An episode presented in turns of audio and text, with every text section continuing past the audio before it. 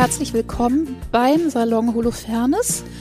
Ich spreche heute zu meiner großen Freude mit Doris Dörrie. Doris Dörrie ist Regisseurin und Autorin und wir beide flirten miteinander über die Weiten des Internets hinweg seit ungefähr 20 Jahren, würde ich sagen. Und wir haben uns auch schon einmal getroffen, vor ziemlich genau 20 Jahren, im Backstage bei einem Wir sind Helden-Konzert, das Doris mit ihrem damals sehr jungen Töchterchen besucht hat. Und dort haben wir uns sehr begeistert unterhalten über ihren Film Erleuchtung garantiert, von dem sowohl Pola, mein Mann, als auch ich große, große Fans sind. Und das habe ich ihr damals, glaube ich, wortreich und enthusiastisch versucht, ins Herz zu tätowieren. Und ich glaube, sie hat es mir nicht übel genommen. Doris ist auf der Filmlandschaft erschienen mit einem Knall. So richtig erschienen. Es war nicht ihr erster Film, aber es war der erste, der so eine riesige Welle gemacht hat. Mit dem Film Männer 1985. Seitdem hat sie so viele Filme gedreht, dass ich sie hier eigentlich nicht auflisten kann. Meine Liebsten sind, glaube ich, Kirschblüten, Hanami und die im Abstand von, ich glaube, 13 Jahren gedrehte Fortsetzung Kirschblüten und Dämonen. Außerdem Erleuchtung garantiert.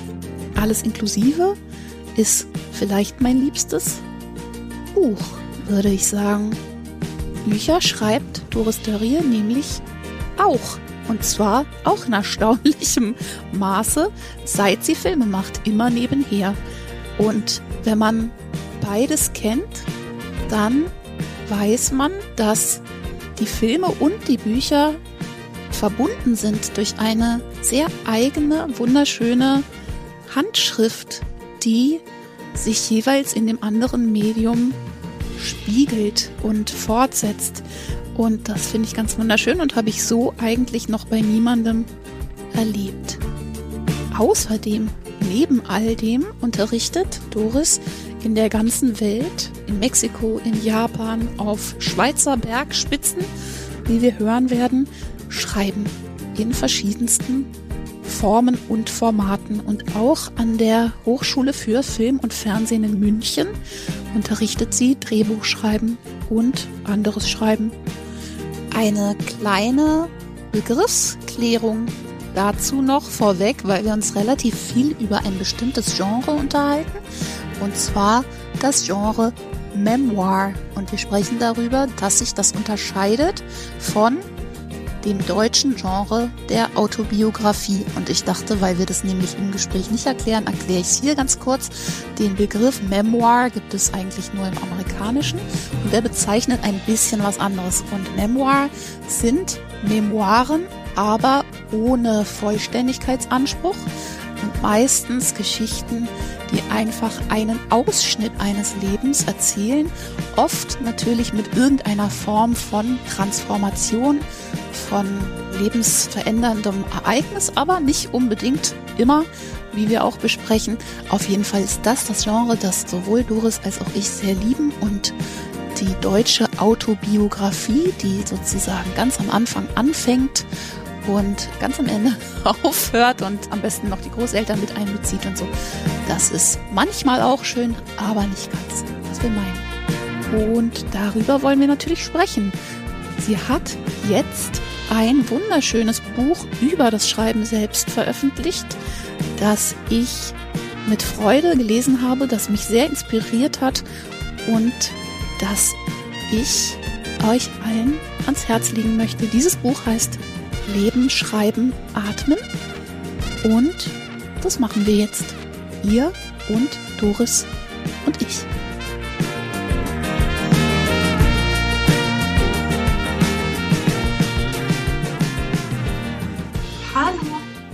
Hallo, hallo. Schön, ich freue mich total.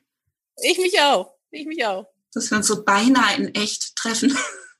Es ist ja ein Podcast über kreatives Arbeiten.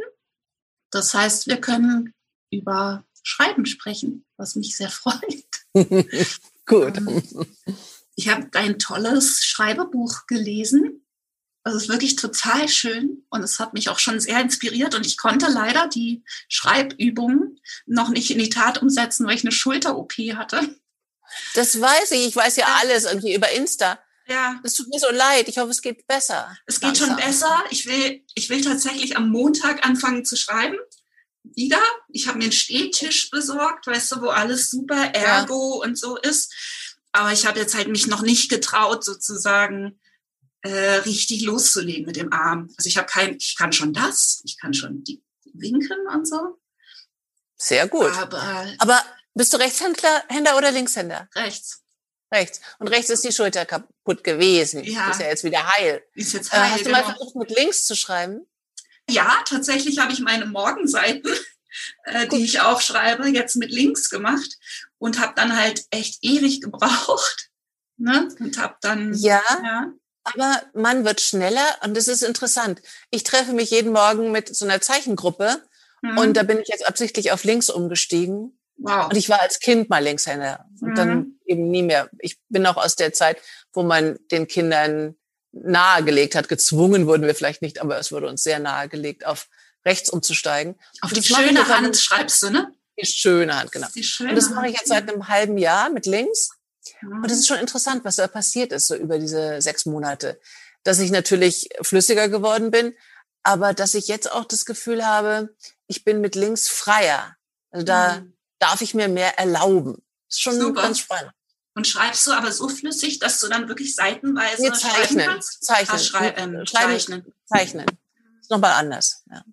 ja, aber auch nicht einfacher. Naja, dadurch, dass es nicht so klein ist wie eine Schrift, weißt du, ist es schon mhm. anders auch. Diese Feinmotorik ist ja das, was so schwer ist. Also ich fand es sehr lustig die andere Hand.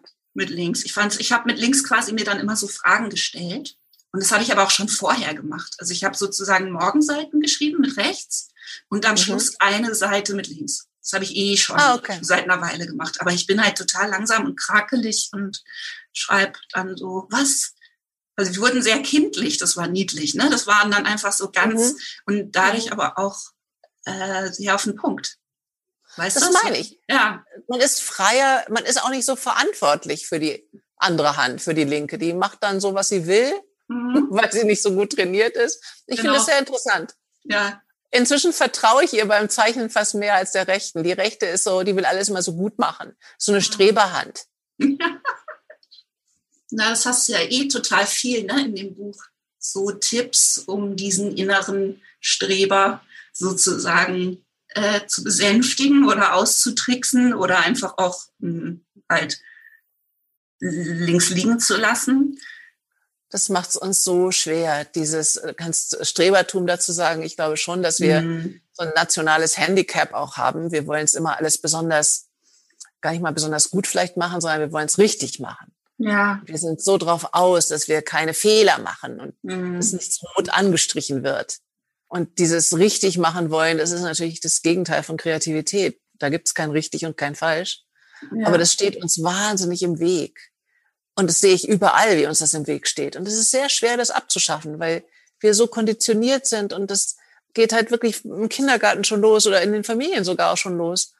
Und das führt dazu, und das finde ich doch auch sehr erschütternd immer wieder, dass wir, und das sind besonders wir Frauen, mhm. dass wir immer das Gefühl haben, wir sind nicht genug. Das reicht nicht.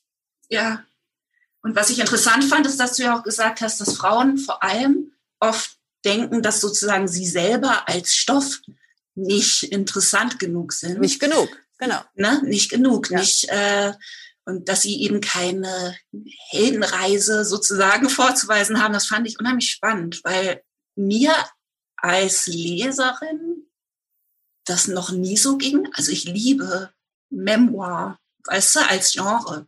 Ich habe das immer geliebt und ich finde, es gibt nichts Tröstlicheres, als anderen Leuten beim Menschsein zuzugucken. So, ne? Ich glaube, das ist ja überhaupt das Wesen von Kultur und vielleicht auch die Funktion von Kultur, dass wir nicht so allein sind auf der Welt und dass wir wirklich so wie es Pfeifen im Dunkeln zusammen vorangehen, bis es auch wieder vorbei ist. Und das ist für mich Kultur, die ja. mich begleitet und äh, tröstet und mich aufrüttelt und mir Fragen stellt und mich verwirrt und alles Mögliche macht, aber doch immer auch Begleitung ist, dass ich nicht allein bin, dass ich ja, umgeben bin von anderen, denen es auch schon mal so ging oder schlimmer ging oder besser ging oder ja. was auch immer. Aber das ist die, die große Begleitung, Kultur, das glaube ich schon sehr.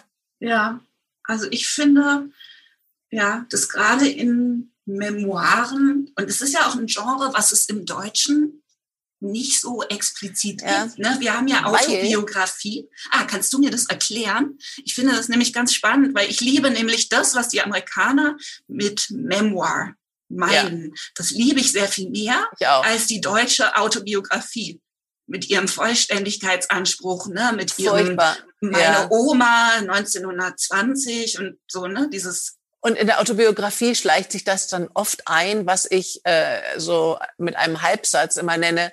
Und es war ein großer Erfolg. Das wird immer erzählt. Ja. Und es war ein großer Erfolg. Also es läuft immer auf so eine Dramaturgie hin. Und es ist überhaupt der Versuch, das Leben in eine Dramaturgie zu bringen, was sowieso nicht wirklich stimmt und auch nicht machbar ist. Und das Memoir, und ich glaube, das hat wirklich auch wieder was mit unserem nationalen Handicap zu tun, das erzählt sehr viel mehr von Schwächen. Also dieses, und es war ein großer Erfolg, mhm. das gibt im Memoir nicht. Ja. Sondern das Memoir erzählt sehr viel mh, mm, feiner, finde ich, und sehr viel mh, mm, fragiler ähm, von den Beschwernissen des Lebens. Mhm. Da gibt es natürlich das Memoir von äh, jemandem, der suchtkrank war oder mhm. jemandem, der wirklich entsetzliche Dinge erlebt hat oder der eine schwere Krankheit überlebt hat und so weiter, klar.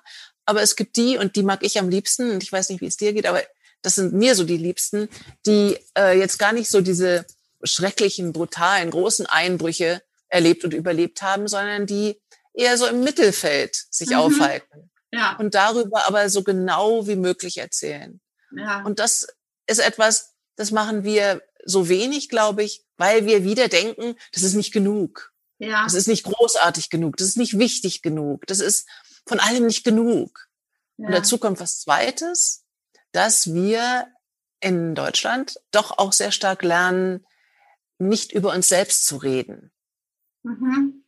Also dieses Wörtchen Ich ist doch schwierig. Also wir sagen dann auch gerne Mann. Ja. Manche reden ja auch in der dritten Person ja, von sich. Stimmt. Man muss ja dann nur. Mhm. Und es gehört natürlich auch dazu, dass man selbstironisch ist in einem Memoir. Also eine gewisse mhm. Ironie bedeutet Distanz. Und Selbstironie bedeutet natürlich auch, dass man über sich lachen kann, klar. Aber es bedeutet erstmal auch, sich mit so einer neugierigen Distanz zu betrachten. Und das legen wir in Deutschland immer sehr schnell als Schwäche aus. Und ja. schwach sein, uns über uns selber lustig machen, das fällt uns sehr schwer. Dazu mhm. sind wir nicht erzogen, sondern wir sind schon dazu erzogen, die Dinge quadratisch praktisch gut zu machen und dann mhm. aber auch, und das ist das nächste, was wirklich schwer zu überwinden ist, nicht herausstechen zu wollen.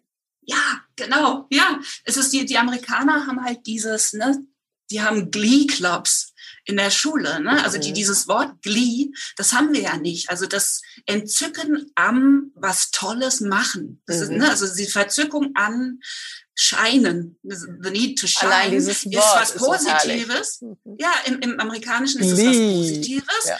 Ne, in, in Deutschland, ja, und auch Shine ist ja auch positiv. Ja. Und in, in Deutschland es ist äh, angeben. wird einem halt als, genau, als junges Mädchen wird einem dann gespiegelt, na, du stehst aber gerne im Mittel, Mittelpunkt. Genau. Und musste immer, weiß ich nicht, musste immer den Kasper machen, musste immer performen. Schon allein, wenn einem jemand ne, vorwirft, man wäre irgendwie performativ, ist es was ganz Beschämendes. Ja, ne? es ist angeben, rausstechen wollen, ähm, dann gibt es genau. halt so genau. schreckliche Sprichwörter, die mir auch gerade nicht einfallen. Das, was raussteht, mhm. muss irgendwie runtergeklopft werden. Wie heißt es denn? Weißt du es gerade? Ja, klingt ähm, nach Wilhelm Busch ja. auf jeden Fall. Ähm, oder Schuster mhm. bleibt bei deinen Leisten. Oder da gibt es genau. ganz, ganz viele Dinge, ähm, die uns sehr, sehr stark ähm, behindern und, und beengen, besonders dann, wenn wir kreativ sind. Absolut, ja. Ich meine, ich habe jetzt äh, angefangen, autobiografisch, also memoiristisch sozusagen zu schreiben auf Patreon, ne, für so eine ausgewählte Abonnentengruppe, also jetzt noch nicht ganz öffentlich. Und die ha Hauptreaktion aus meinem Umfeld war Besorgnis. ich mag das so gern, was du da schreibst. Ja, Besorgnis eigentlich. Ja, also, dass die Leute, hm. ne, genau, dass die Leute sagen, ah, und du wirst ein bisschen verletzt und zeigst zu viel und ja. Oder du verletzt andere Leute. Aber der Fokus ist unheimlich stark auf, oh weia, Fass willst mal auf. du wirklich, ja. ja. willst du wirklich so viel zeigen? Und ich denke, natürlich ist es das, was ich im Moment zu erzählen habe. Ne? Und es ist die Form. Ja, aber das ist ein Riesenfeld, was du da gerade aufmachst. Ja, aber es ist so spannend. Ja, das versuche ich mit meinen Studierenden halt schon seit über 20 Jahren rauszufinden. Ich glaube schon sehr stark, so wie du, dass wir, wenn wir uns irgendwie an die Öffentlichkeit trauen, dass wir dann was hergeben müssen. Also mich an die Öffentlichkeit trauen und dann mich aber ständig auch wieder bedeckt zu halten, also mich zu verstecken hinter dem, was ich als Virtuosität vielleicht habe. Ja. Da springt der Funke nicht über. Da gibt es auch diesen Glee-Moment nicht wirklich. Den gibt es, glaube ich, immer mhm. nur dann, wenn wirklich etwas sichtbar wird und nackt wird und roh wird und empfindlich wird. Und wo genau. dann der andere, der, der schaut und hört und liest, sich verbinden kann. Ich glaube, dazu gehört dieses mhm. Moment der Nacktheit. Es ist schwer zu lernen, wie man mit dieser Nacktheit umgeht. Ganz am Anfang kann es auch sein, dass man sich zu schnell zu nackt macht und dann halt wirklich mhm. auch sehr verletzt wird. Und trotzdem glaube ich, dass man das immer versuchen muss. Wenn man das nicht mhm. versucht, dann wird es glatt und routiniert und dann ist es vielleicht auch massenkompatibel, das kann schon sein, aber mhm. es ist kein wirklich, keine wirkliche Verbindung zum anderen. Jetzt genau. ist es genau. aber so, dass über diese vielen Jahre, die ich das schon unterrichte und immer wieder sage, ihr müsst euch herzeigen, ihr müsst schon auch das Hemd irgendwie öffnen und mhm. eure Brust zeigen, dass natürlich auch immer mehr die Replik kommt, naja, es ist auch sehr viel gefährlicher geworden, sich zu zeigen. Denn natürlich durch das Netz ist die, die Möglichkeit der Verletzung enorm gewachsen. Ja. Mhm. Und wie geht man damit um? Was macht man damit? Ich mhm. finde das, was du machst, großartig und ich würde immer sagen, ja, genau darum geht es, sich wirklich zu zeigen. Aber natürlich könnte ich auch sagen, na ja, du kannst es dir leisten, so wie ich es mir auch leisten konnte, vielleicht autobiografisch zu schreiben weil ich über diesen, diesen Anfang des, des Ausprobierens und des, ja, des Professionellwerdens hinaus bin. Ja. ja, das stimmt. Das ist natürlich was anderes, als wenn man in seinen allerersten Sachen so verletzlich ist, ne? wenn man sich so rausstellt. Ja, und da gibt es natürlich die Gefahr, dass um, man es nie wieder macht, weil man so verletzt worden ist. Allerdings gibt es auch stimmt, dieses Beispiel ja. von David Lean, dem großen Regisseur, der Lawrence of Arabia gemacht hat, also wirklich so ein mhm. Gigant. Und der hat dann nach Lawrence of Arabia, wenn ich mich nicht irre, einen Film gemacht, der hieß Ryan's Daughter. Da war ein wirklich arrivierter, erfolgreicher, preisgekrönter Regisseur. Und dann hat er eine schlechte Kritik gekriegt von Pauline Kael, berühmte ja. Kritikerin vom New York. Die hat ihn in Grund und Boden gestampft für den Film. Und dann hat David Lean sieben Jahre lang keinen Film mehr machen können. In dieser Kritik. Und das gibt's natürlich ja, auch, dass man auch spät so verletzt ist, mm. dass man oh, erstarrt. Ich habe da auch immer noch Angst vor, aber ich glaube, das, was man lernt, ist ja das trotzdem machen. Ne? Also so, ich merke inzwischen, ich kann das gut von mir weghalten oder gut aus diesem Prozess raushalten. Ich weiß um das Risiko, aber ich habe es halt auch schon oft genug überlebt. Ja, das meine ich mit Erfahrung. So, das, ne? Ja. Mit Erfahrung. Das ist sehr hilfreich, wenn man weiß. Und natürlich habe ich mit Songs schreiben angefangen, ne, wo einfach ein größeres Maß an Übersetzung irgendwie drin ist und an Ver Verfremdung erstmal oder so, ne, wo man mehr so zurücktreten kann. Natürlich ist es auch alles autobiografisch. Auf der anderen Seite hast du gesungen und dieses Singen macht ja jeden sofort nackt. Stimmt, ja, genau. Es gibt nichts total. Nackteres als Singen. Das habe ich wirklich erst begriffen, als ich Opern inszeniert habe. In dem Moment, wo du den Mund aufmachst und singst, ja. bist du ja einfach komplett nackt, weil dieser Ton ja. alles erzählt und du kannst sie nicht zurücknehmen, du kannst sie nicht korrigieren, du kannst nichts mehr machen. Ja, das stimmt. Das ist wahnsinnig. Die Stimme zeigt halt alles. Ne? Ja. Die Stimme, das ist gnadenlos. Also weißt du, wie oft ich mir gewünscht habe, irgendwie einfach ein Instrument zu spielen. Ne? Wenn es mir nicht gut ging auf Natur oder so, wenn ich dachte, nie kann ich mich einfach an irgendwas festhalten. Wie kannst du dich verstecken? Und ja, nie kann ich mich verstecken. Ja. So. Aber dieser Punkt, der interessiert mich schon, da möchte ich auch hören, was du dazu sagst. Also diese, diese mhm. größere Verletzungsgefahr, die es de facto ja gibt. Mhm. Also was? Mit dem Internet meinst du? Ja, ja. Mhm. Wie man ja. da umgeht, wenn man anfängt, wenn man äh, diesen Boden noch gar nicht unter den Füßen hat, sondern wenn man sich wirklich erstmal Schrittchen für Schrittchen raustraut. Also da mhm. kommt es mir schon so vor, aber bitte korrigiere mich, wenn das dir ganz mhm. anders erscheint. Da kommt es mir schon so vor, als wäre es doch gefährlicher geworden, sich so privat zu zeigen. Es geht schon um die, dieses Private. Mhm. Also vielleicht, ich glaube, ich würde sagen, es braucht vielleicht mehr Mut, ne? Aber ich habe auch das Gefühl, es gibt eine ganz große Sehnsucht, so Sachen zu lesen, und das Genre boomt ja auch nicht zufällig so. Ne? Es gibt so viele junge Frauen, die dann auch als erstes Buch ganz, ganz tolle und sehr spezifische Memoir, so Essays schreiben oder so. Ne?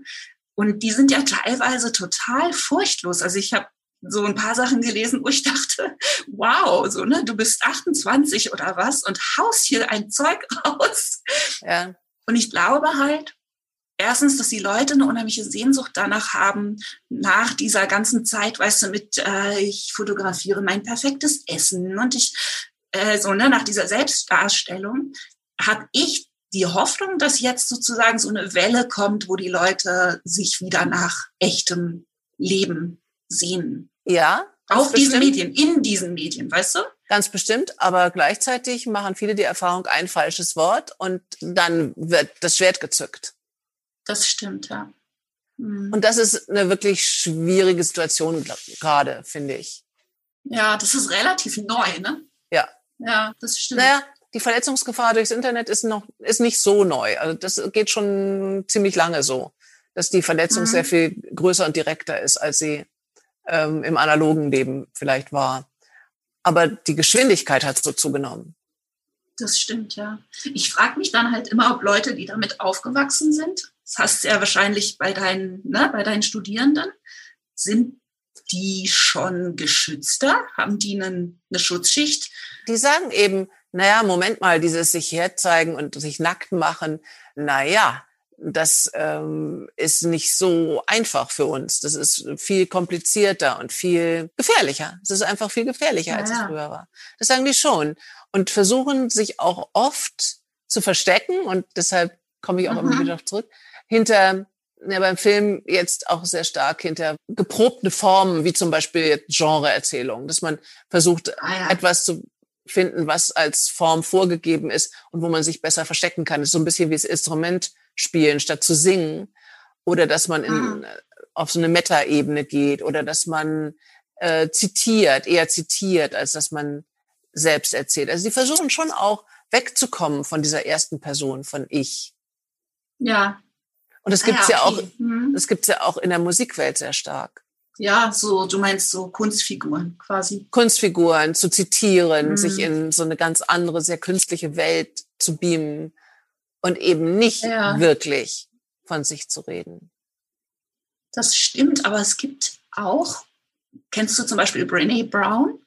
Naja, klar. Ne, mit ihr irgendwie äh, quasi das ganze Werk ist ja sozusagen aufgebaut auf Verletzlichkeit zulassen, ne, so Verwundbarkeit zulassen. Das ist ja ultra populär, weißt du? Das ist ja, ich habe das Gefühl, es gibt auch so einen Trend zu, dass die Leute das erkennen, dass man sich nur so verbinden kann. Ja, gibt's auch, gibt's wahrscheinlich parallel. Nur der Unterschied ist, mhm. Brené Brown redet über diese Mechanismen und zum Beispiel auch sehr viel über Shame, sehr viel ja, über Scham. Genau. Ähm, mhm. Was ganz toll ist, was ich auch immer wieder ähm, hm. den Studenten, die Studierenden nahelegt, sich damit zu beschäftigen und es zu lesen. Aber sie stellt halt nicht eigenständige Kunstwerke wieder her, für die sie angegriffen werden kann. Das ist nochmal ein Unterschied. Sie beschreibt das Phänomen. Ich, ich habe jetzt leider keine Namen parat. Ich recherchiere die dann und dann spreche ich sie in unser Outro. Aber ich habe so ein paar Sachen gelesen, die ich total furchtlos fand. Ja, Von vor allem absolut. jungen Frauen, ja. weißt du, junge Frauen, die so äh, enorm uneitel, ja, und furchtlos irgendwie schreiben über ihre Kindheit oder ne, irgendwie ihr Jungsein und wo man einfach die ganze Zeit denkt, okay, ich bin jetzt irgendwie 20 Jahre älter als du, aber ich weiß es noch genau, genauso fühlt sich das an. Und genauso ist man da und die Fehler macht man und so. Ja, trotzdem, also mir fallen mhm. halt in mhm. all diesen Workshops doch immer eher die Frauen auf, die das Gefühl haben, dass sie nicht wirklich berichten dürfen über ihr Leben. Und die dann, wenn sie anfangen zu schreiben, merken, ja, ich darf es doch. Und das ist das Tolle, ja. wenn mhm. da so wirklich dieses Aha-Erlebnis passiert. Ich darf über mein Leben schreiben, für das ich mich vorher geschämt habe. Und dafür habe ich viele Beispiele inzwischen. Ich habe ja während des ganzen Lockdowns auch immer auf Instagram äh, so Schreibtipps gegeben. Das mache ich auch immer noch ab und zu. Und da haben sich junge, sehr junge Frauen gemeldet, die dann angefangen haben, wirklich auf Insta Texte zu schreiben. Und da kam immer wieder vor, dass sie sich doch sehr, sehr geschämt haben für Herkunft, für Armut, für mhm. ähm, Hautfarbe, für ähm, sexuelle Orientierung und, und, und. Also wirklich für ganz viele verschiedene Aspekte sehr geschämt haben und immer das Gefühl hatten, darüber darf ich nicht berichten. Und mhm. das ist das, was mich beschäftigt. Also da so eine ja. Ermunterung zu betreiben und immer wieder auch zu signalisieren und zu unterrichten und ich weiß nicht was alles. Doch genau das brauchen wir. Wir, wir müssen diese Stimmen hören und wir, wir müssen diese Stimmen auch trainieren und und ihnen eine Bühne geben und sie halt wirklich ermächtigen. Darum geht es mir, ja. Ja, ja ich meine, vielleicht ähm, kriegt man die ja über diesen Aspekt, dass also über diesen Aspekt, dass das ja einen großen Wert hat für andere Leute, die sich sonst nicht gespiegelt sehen. Genau. Ne? Aber das muss die man sonst mal erleben. Hm. Ja, aber wenn die vielleicht Sachen lesen, die sie noch nicht gelesen hatten, wo sie sich dann so gesehen fühlen oder so. Aber ne? da kommt immer dieser Aspekt ähm, dann auch, oh, ich schreibe nicht gut genug. Also immer dieses nicht ah, ja. genug. Und ja, deshalb macht mir aber auch mein eigenes Buch so Spaß. Gar nicht wegen ja. meiner Erzählung, die ich da drin äh, aufgeschrieben habe, sondern was es bewirkt, dass wirklich ja. viele, viele angefangen haben zu schreiben und dann gemerkt haben, ich kann's, ich kann's, es geht. Ja, ja, ich finde, das ist auch das Tolle an dem Buch. Das muss man vielleicht dann hier für die werten HörerInnen nochmal sagen. Ähm, das ist sehr speziell aufgebaut, ne, für ein Kreativitätsbuch sozusagen. Und ich finde das total schön, dass du sozusagen das meiste ja so en passant vermittelst, indem du es selber vormachst. Ja. Also das ist ja ganz locker verwoben. Ne? Du gibst quasi eine Schreibeaufgabe, dann erfüllst du sie selbst oder andersrum. Mhm. Ne? Und dadurch, äh, das ist, muss man dir das nicht nur glauben, weißt du, dass du eben sagst, glaub mir, du kannst spannend über alles erzählen, du kannst wertvoll über dein Frühstück als Kind erzählen. Du machst es dann, weißt du? Ja, das war Und mir dann wichtig. liest man das, ja. Weil ich Rezeptbücher nicht ausstehen kann. Es gibt so viele Rezeptbücher, also wie man eben einen tollen Roman schreibt, wie man ein tolles Drehbuch schreibt, wie man eine tolle Fernsehserie schreibt. Und das Problem von all diesen Rezeptbüchern ist, dass man es immer nicht so wirklich anwenden kann auf das eigene. Man steht dann ja, immer da wie der Ochs vorm Berg und denkt immer, ah ja, ich habe es begriffen, so geht es, aber wie kriege ich das jetzt angewandt auf mein eigenes Leben?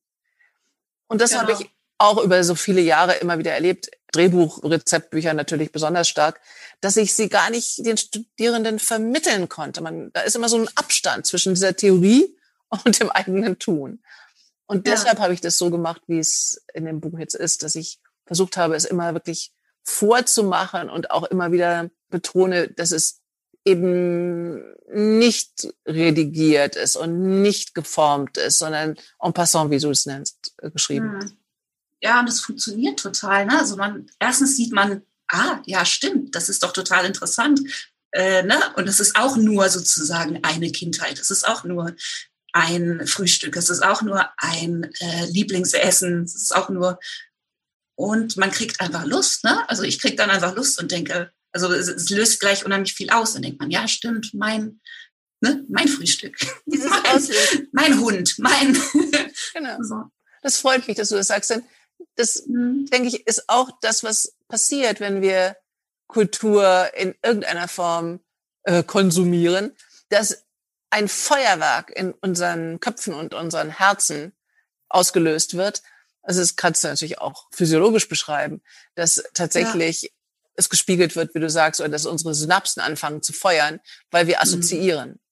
Aber das ist doch auch das, was so toll ist. Und wieder dieses Wort Glee, was du hier reingebracht hast, was so schön ist. Dadurch entsteht Glee. Dadurch entsteht diese, diese Begeisterung, diese Verzückung. Vielleicht ist das ja, die genau. Übersetzung von Glee. Verzückung. Ja, Wenn man aber es ist ja Verzückung in Bezug auf was Tolles schöpfen. Irgendwie Schöpfensverzückung ja. oder so, ne? Oder, oder wahrnehmen. Oder ja, auch wahrnehmen. Stimmt. Ja, genau. Aber irgendwo zwischen Inspiration, Freude und äh, Stolz ist das. Das ist ein Wort, das haben wir nicht. Das ist einfach, ne, es ist total schade. Nee, wir haben dafür Schadenfreude. Schön. Was genau, dann die Amerikaner exportiert. Wieder, ja. Und Freud. Schadenfreude. Ja, schade. Schadefreude. Aber es ist ja noch nicht alles verloren. Wir können es ja wirklich trainieren. Wir können es üben und trainieren und immer wieder versuchen äh, zu vermitteln. Ja, ich habe zum Beispiel mit meinem Mann das Hörbuch gehört. Ich bin so gesprungen, weißt du, mit Whispersync zwischen Lesen und Hören. Und dann haben wir es gehört auf dem Weg in den Wald im Auto. Und dann haben wir ausgemacht. Und dann hat er, der eben nicht schreibt, ne, sondern Produzent ist, der hat dann sofort sozusagen angefangen, so ganz, ganz spezifisch in seine eigene Kindheit rein zu zoomen. Und ich meine, wir sind seit 20 Jahren zusammen, so, ne, hat mir was erzählt, was ich nicht wusste. Hm, schön. So, ne? Mhm. Und er meinte so, ja, das wäre jetzt das, wenn ich jetzt einen Stift hätte, hätte ich das aufgeschrieben, so, ne, hatten wir gerade nicht, musste er Auto fahren und halt mir erzählen. Aber es war total schön. Du, das fandst, ja, das fasziniert mich auch endlos, wie spannend all diese Geschichten sind, wenn sie dann so spezifisch, so genau werden. Meine eigene Mutter ja. hat durch das Buch nochmal anders auch angefangen zu schreiben. Sie schreibt ihr ganzes Leben lang Tagebuch und ähm, mhm. aber hat jetzt nochmal angefangen, so ganz, ganz genau, so ganz klein, klein, klein über ihre Kindheit zu schreiben. Und was da alles rauskommt, das kannte ich auch alles nicht, so wie du von deinem Mann sagst. Ja, großartig. So über die ja. Schulen ihrer Kindheit. Und da entsteht dann sofort auch äh, Zeitgeschichte, welche hm. Schuhe sie vor dem Krieg hatte und im Krieg und nach dem Krieg und welche Schuhe dann geschickt wurden aus Amerika von gar nicht mal Verwandten, hatten ja keine Verwandten in Amerika, sondern ich glaube, es waren so so Care-Pakete, ja, wo mhm. dann Schuhe drin waren, die ganz toll waren, aber zu groß. Und und dadurch entsteht so eine ungeheure Plastizität. Ja, das ist ganz toll. Mhm. Und ich meine, da kommt man ja auch zu diesem mit dem spezifisch sein, ne? Wie toll das ist, wenn man ins Detail geht, ne? Und was du ja. eben auch sagst, dass man ja, dass man eher auch auf dieser Ebene bleibt, ne? Der Wahrnehmung und der sinnlichen Eindrücke. Ja und nicht so sehr ins Erklären geht, damals war Folgendes oder so, ne, sondern dass man anhand dessen, dass man ganz, ganz doll reinzoomt sozusagen, ne, äh, macht man so vieles fühlbar. Ja. Ne? Da gehen ja Welten dran auf. Genau. Dieses finde ich total schön. Nicht bewerten und nicht analysieren, auch wieder etwas, was wir anders beibe beigebracht bekommen. Also wir lernen ja bis heute in der Schule Bildbetrachtung und äh, weniger Bilder malen. Also die musischen ja. Fächer werden immer weiter zurückgedrängt und die Analyse steht immer mehr im Vordergrund. Und das ist natürlich zutiefst unkreativ. Klar. Und dann kriegt man noch, wie ich zum Beispiel, immer Thema verfehlt. Mhm, genau. Ich hatte immer Thema verfehlt beim Malen, weißt du? Ja. Weil ich nicht genau gemalt hatte, was ich malen sollte. Ich sollte schon gar nicht auf die Schule, äh, in der Schule angenommen werden, weil ich diesen Baum nicht so gemalt habe, wie man ihn malen oh soll. So dieser Test, die Kinder sollen immer noch, glaube ich, Bäume malen. Und ich habe dann irgendwie einen so Hund gemalt oder einen Fuchs gemalt, aber keinen Baum, weil ich keinen Baum malen wollte. Und dann ja, wurde das genau. doch sehr bedenklich, ja. Da hat man dann das Hauptgebiet und sich doch gefragt, ob ich reif genug bin für die Schule. Wäre ich um ein Haar zurückgestellt worden deshalb. Oh Mann, weil du einen Baum malen konntest. Ich wollte nicht. Ja. Aber warte mal, wir ja. waren gerade an einem, an einem wichtigen Punkt, dieses Spezifische, dieses Detail. Ja. Und dieses nicht erklären, sondern es zeigen. Also es ist schon zeigen. auch wieder dieses Show, don't tell natürlich. Aber ja. dadurch verbinden wir uns auch wieder mit der eigenen Vergangenheit. Also wenn wir wirklich das Butterbrot beschreiben, was mhm. wir in der Schule hatten, da gegessen haben und den Frühstückstisch, das Geschirr beschreiben und wer da alles am Tisch saß und ähm, was es für eine Marmelade gab und wer die Marmelade gemacht hat und so weiter und so weiter. Ja. Dadurch entsteht dann wirklich wie in so einem Mandala äh, Familiengeschichte, ähm, eine Geschichte eines Landes, Zeitgeschichte und so weiter.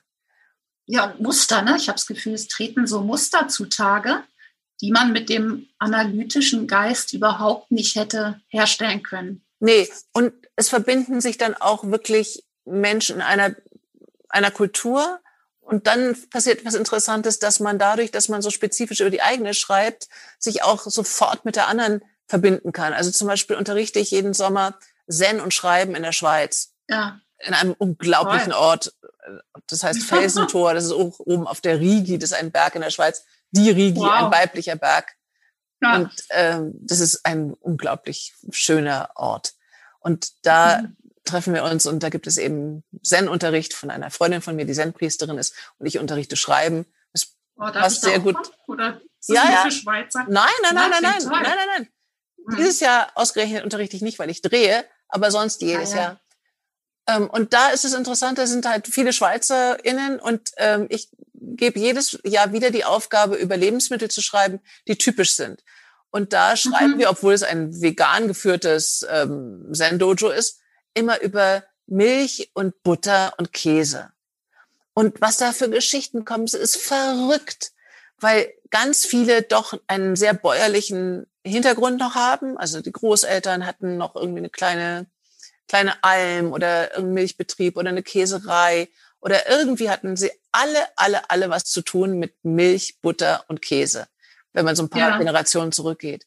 Und was es dann bedeutet auch, was es für eine Armut gab in der Schweiz. Also wie hm, viele dann den ganzen Winter über nur Milch getrunken und Käse gegessen haben, weil es nichts anderes gab und eingeschneit oben auf der Alm und und der Käse hält sich, ne? Der, der Käse hält sich. So. Äh, mhm. Sonst eben aber auch gar keine Kohlenhydrate mehr zur Verfügung. Kastanienmehl vielleicht gerade noch.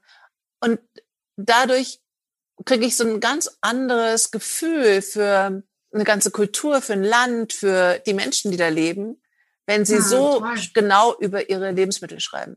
Dann habe ich das Ganze in Mexiko über Avocados mhm. gemacht. Das erzähle ich auch kurz in dem Buch. Nee, über die Avocado habe ich, glaube ich, gar nicht erzählt, sondern über den Dampfkochtopf. Und ja, der Dampfkochtopf, genau. Da haben dann, äh, genau, haben dann alle über Avocado geschrieben und jeder hat eine Avocado-Geschichte. Also da habe ich erfahren, dass in Guatemala zum Beispiel es immer süße Avocado gibt für die Kinder. Avocado wird mit Zucker gemischt und es ist so ein klassischer Kinderbrei in Guatemala und so weiter und so weiter. Und es wurden dann aber auch plötzlich Geschichten erzählt über Avocado-Plantagen, wo die Besitzer entführt worden sind, wo äh, der Narcotrafico sich die Avocado-Plantagen inzwischen auch gekrallt hat. Ganz beängstigende und unerwartete Geschichten, die alle mit diesem Nahrungsmittel Avocado zu tun hatten. Und auch da habe ich dann durch diese ganzen Avocado-Geschichten unendlich viel erfahren über, über das Land. Das Land. Ja. Und so geht Toll, das natürlich ja. in jedem, in, in jedem Land mit einem bestimmten Lebensmittel, bei uns am meisten wahrscheinlich über Brot. Ja, stimmt. Mhm. Worauf ich hinaus will. Brot, mhm. Marmelade, ja. Brot. Ja, doch. Mhm. Worauf ich hinaus will, ist, dass jeder von uns dann so eine Broterinnerung hat oder eine Milcherinnerung oder eine Avocado-Erinnerung, was uns auch sehr stark verwurzelt.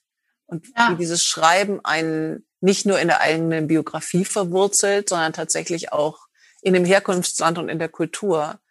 Und dass etwas so Kleines wie so ein Lebensmittel dann so ja. unendlich viel erzählen kann. Toll, ja. mir ist jetzt gerade noch was eingefallen zu der Frage ne, mit ähm, diesen Ängsten von den jüngeren Autoren. Also das hilft jetzt nicht gegen das Internet. So, ne, was ich jetzt sagen will, hilft nicht gegen Trolle und so. Aber was ich öfter mal Leuten sage, wenn es um Songwriting geht, ist natürlich, dass, also ich habe mir eine bestimmte Furchtlosigkeit erarbeitet, indem ich mir klar gemacht habe, dass je genauer man ist und je spezifischer man ist, umso mehr landet man im Kollektiven. So, ne? Ja, das ist diese Verbindung, also je, die ich meine. Ja. Genau, ne? Je, ja. je, je, man macht im Prinzip seine Brust auf, aber man zeigt eigentlich nur Menschsein, wenn man es gut macht. Und am Ende ist, äh, ne, sind alle Menschen sich so gleich, dass ich das dann also ich finde das dann gar nicht mehr so persönlich, weißt du, wie ich meine? Ich habe dann Absolut. gar nicht das Gefühl, ich zeige was, was zu persönlich ist von mir, sondern ich zeige an mir, am Beispiel von mir. Ich weiß ganz genau, was du meinst. Denn, ne? Ich weiß ganz genau, denn das macht dich dann auch wieder seltsam unverletzlich, weil du genau, eigentlich über ja. etwas ganz Universelles redest, an meinem Beispiel. Also ich nehme mich nur als Beispiel für genau. etwas Universelles. Ich frage mich genau. gerade, während du das sagst, frage ich mich nur, ob wir beide uns das leisten können, weil wir relativ früh auch sehr erfolgreich waren. Ja, bestimmt. Also das finde ich einen total spannenden Punkt. Aber ich meine, was ich jetzt mache, ist ja quasi der ultimative Tabubruch. Ich versuche über das weniger Erfolg haben zu schreiben. Und das ist was, was natürlich wieder schwierig gemacht ist durch, ne, durch diese Erfolgserwartung. Also dieses Tabu zu brechen und zu sagen, ich schreibe über den Rückweg. Weißt du, was ich meine? Ich schreibe spannend. über das, was sonst, was sonst niemand schreibt. Also ich schreibe quasi die Biografie, die keiner lesen will. Ich schreibe über das, was danach kommt, über den Rückweg, über das schwierige Wiederankommen in einem, sagen wir, nachhaltigen Erwachsenenleben. So. Finde ich wirklich sehr, sehr spannend. Trotzdem frage ich mich, ich habe so was ähnliches gemacht. In dem Buch schreibe ich auch immer wieder darüber, wie meine Freundin, meine allerbeste Freundin, Amerikanerin, äh, doch oft auch sehr eifersüchtig auf meinen Erfolg ja. war und auch sehr böse oft auf mich war, weil ich diesen Erfolg immer nicht ernst nehmen wollte und ihn mhm. immer so abgewiesen habe. Mhm. Und das, da bin ich für mich, ich kann jetzt nur für mich sprechen, eben nicht so sicher, ob dieses auch über Erfolglosigkeit schreiben oder über Scheitern schreiben, was ich ja sehr stark da auch gemacht habe, ob ich das ja. auch nur machen kann, weil ich eben auch erfolgreich war. Und ich sehe schon, was es bedeutet, wenn man diesen Erfolg eben nicht bekommt, egal wie gut man ist. Es gibt mhm. so viele tolle Künstler, die sind nicht erfolgreich, weil es der falsche Zeitpunkt war, weil sie nicht die richtigen Leute kennengelernt haben in ihrem Leben. Es gibt ganz viele Gründe, warum es dann den Erfolg nicht gibt. Und in der Vergangenheit, die ganz großen Künstler haben wir ja viele, die ja, ja. in ihrer Zeit nicht erfolgreich wurden. Und was es dann bedeutet, nicht nur weiterzumachen, sondern auch über ja. Erfolglosigkeit zu berichten. Das stimmt. Also das, weißt du, das Aber, ist so. Ja, ja, es ist total spannend. Ich aber, glaube, es ist ein Privileg. Also ich glaube, genau, ich glaube, ich kann das sozusagen aus dem Privileg heraus, dass ich es gehabt habe. Ich glaube aber oder ich hoffe, dass ich dadurch sozusagen, also es ist ja so ein bisschen auch sowas, ich war da und alles, was ich mitgenommen habe, ist dieses lausige T-Shirt. So, ne? Also ich war, ich habe das gesehen, wovon andere Leute träumen. Ich habe es erlebt, du hast es erlebt. Und vielleicht hat man halt durch dieses Privileg die Chance, sozusagen Erfolg so ein bisschen zu erforschen. Also das ist ein bisschen mein Ansatz. Ja. Ich versuche zu verstehen, sehr genau zu verstehen, was da passiert. Und also im Prinzip auch, was sind die Mechanismen, die dazu führen, dass sich dann immer 30 Jahre später irgendjemand überraschenderweise wieder auf dem Hotelzimmer erhängt? Was ist dazwischen? Und was macht es so schwer? Weißt du, so, was ist so selbst wenn man es irgendwie absichtlich wollte, wobei es natürlich dann nie so läuft, also wie man sich das gedacht hat, so, ne? Also in meinem Fall, ich wollte das irgendwie, aber so hatte ich es mir dann doch nicht auch vorgestellt und so. Also vielleicht kann man, ja, wahrscheinlich gibt es nicht viele Leute, die das schreiben könnten. und auch, äh, wo das dann überhaupt irgendjemand wissen will. So, ne? Aber ich habe das Gefühl, es kann trotzdem was sein, was Leuten hilft, die sich wie jeder Künstler überhaupt damit auseinandersetzen müssen. Weißt du, wie abhängig ist denn das, was ich machen will, von Erfolg und so? Und warum will ich das? Und äh, finde ich das? Werde ich das finden? Ist das überhaupt das richtige Ziel? Wie will ich leben? Weißt du, wie will ich leben? Wenn, will ich das machen, wenn ich keinen Erfolg habe? Wie will ich dann leben? Und so.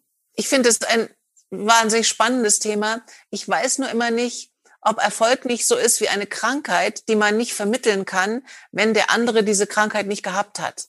Ja, ja klar. Es ist ein bisschen so, also ich habe auch das Gefühl, es ist wie bei, bisschen ist es wie bei Drogensucht, weißt mhm. du, dass du so denkst, die Tatsache, dass du das Heroin gar nicht wolltest, zum Beispiel, oder das nur mal ein bisschen aus Spaß wolltest oder mhm. mh, hm, ganz äh, eigentlich viel zu schlau dafür warst, keine Ahnung, was man so alles mit reinbringt. Wenn du es genommen hast, macht es keinen Unterschied mehr. Nee, dann willst du es wieder haben. Ja. Genau, die ja. Wirkung der Droge, es ist eine Droge, Erfolg ist eine Droge. Und die Wirkung kannst du nicht mitigieren, also nicht oder nur so und so weit, weißt du, durch wie wahnsinnig schlau du rangehst. Und das finde ich total spannend. Ja, aber ja. auf der anderen Seite entspricht es natürlich auch diesem sehr, sehr menschlichen Bedürfnis, gesehen zu werden. Das ist ja inzwischen ja. wirklich so eine, so, ein, so eine Kurzform geworden, so ein Kürzel, ähm, dass ähm, immer klarer wird, wie viele Menschen sich nicht gesehen fühlen und nicht gesehen werden. Also ja. das ist so schwer auszutarieren. Also dieses gesehen werden wollen als menschliches Bedürfnis und dann plötzlich, wenn man Erfolg hat, gucken zu viele zu. Also auch da ja. gibt es so, ein, äh, so, ein, so, eine Unmöglichkeit der Balance, denn dann kann man nicht mehr sagen, ja. oh, ich wollte eigentlich nur, dass so und so viele zuschauen und jetzt schauen so viele zu, wie ich Ich wollte genau vorhatte. die richtigen Leute. Genau ich wollte die nur, dass genau ja. meine Leute das sehen und sonst keiner. Und dass mich auch nur die loben, die ich mag. Genau, und die anderen sollen einfach wegschauen. Mhm. So funktioniert es halt nicht. Ne? Und, das, ähm, und was dann auch eminent zu Erfolg gehört, ist der Vergleich. Und auch das ja. finde ich schwieriger inzwischen, dass die. Möglichkeit mhm. des Vergleichs viel, viel größer geworden ist. Oh Gott, ja. Mhm. Früher gab es halt gar nicht so viele, die irgendwas gemacht haben. Es gab, also jetzt von uns beiden mhm. auch ausge, äh, aus, äh, gesehen, es gab nicht so viele Frauen, die jetzt irgendwie als Frontfrau in einer Band gesungen haben oder Regisseurinnen. Gab es halt ganz wenige. Deshalb gab es auch ja. wenig Vergleich. Das stimmt, ja. Und jetzt gibt's den immer gleich in Zahlen. Weißt immer, du, jetzt hast du immer ja. gleich die Zugriffe, jeder sieht die. Und äh, was mir auch aufgefallen ist, Erfolg ist ja auch ein bisschen so eine Art self-fulfilling prophecy, ne?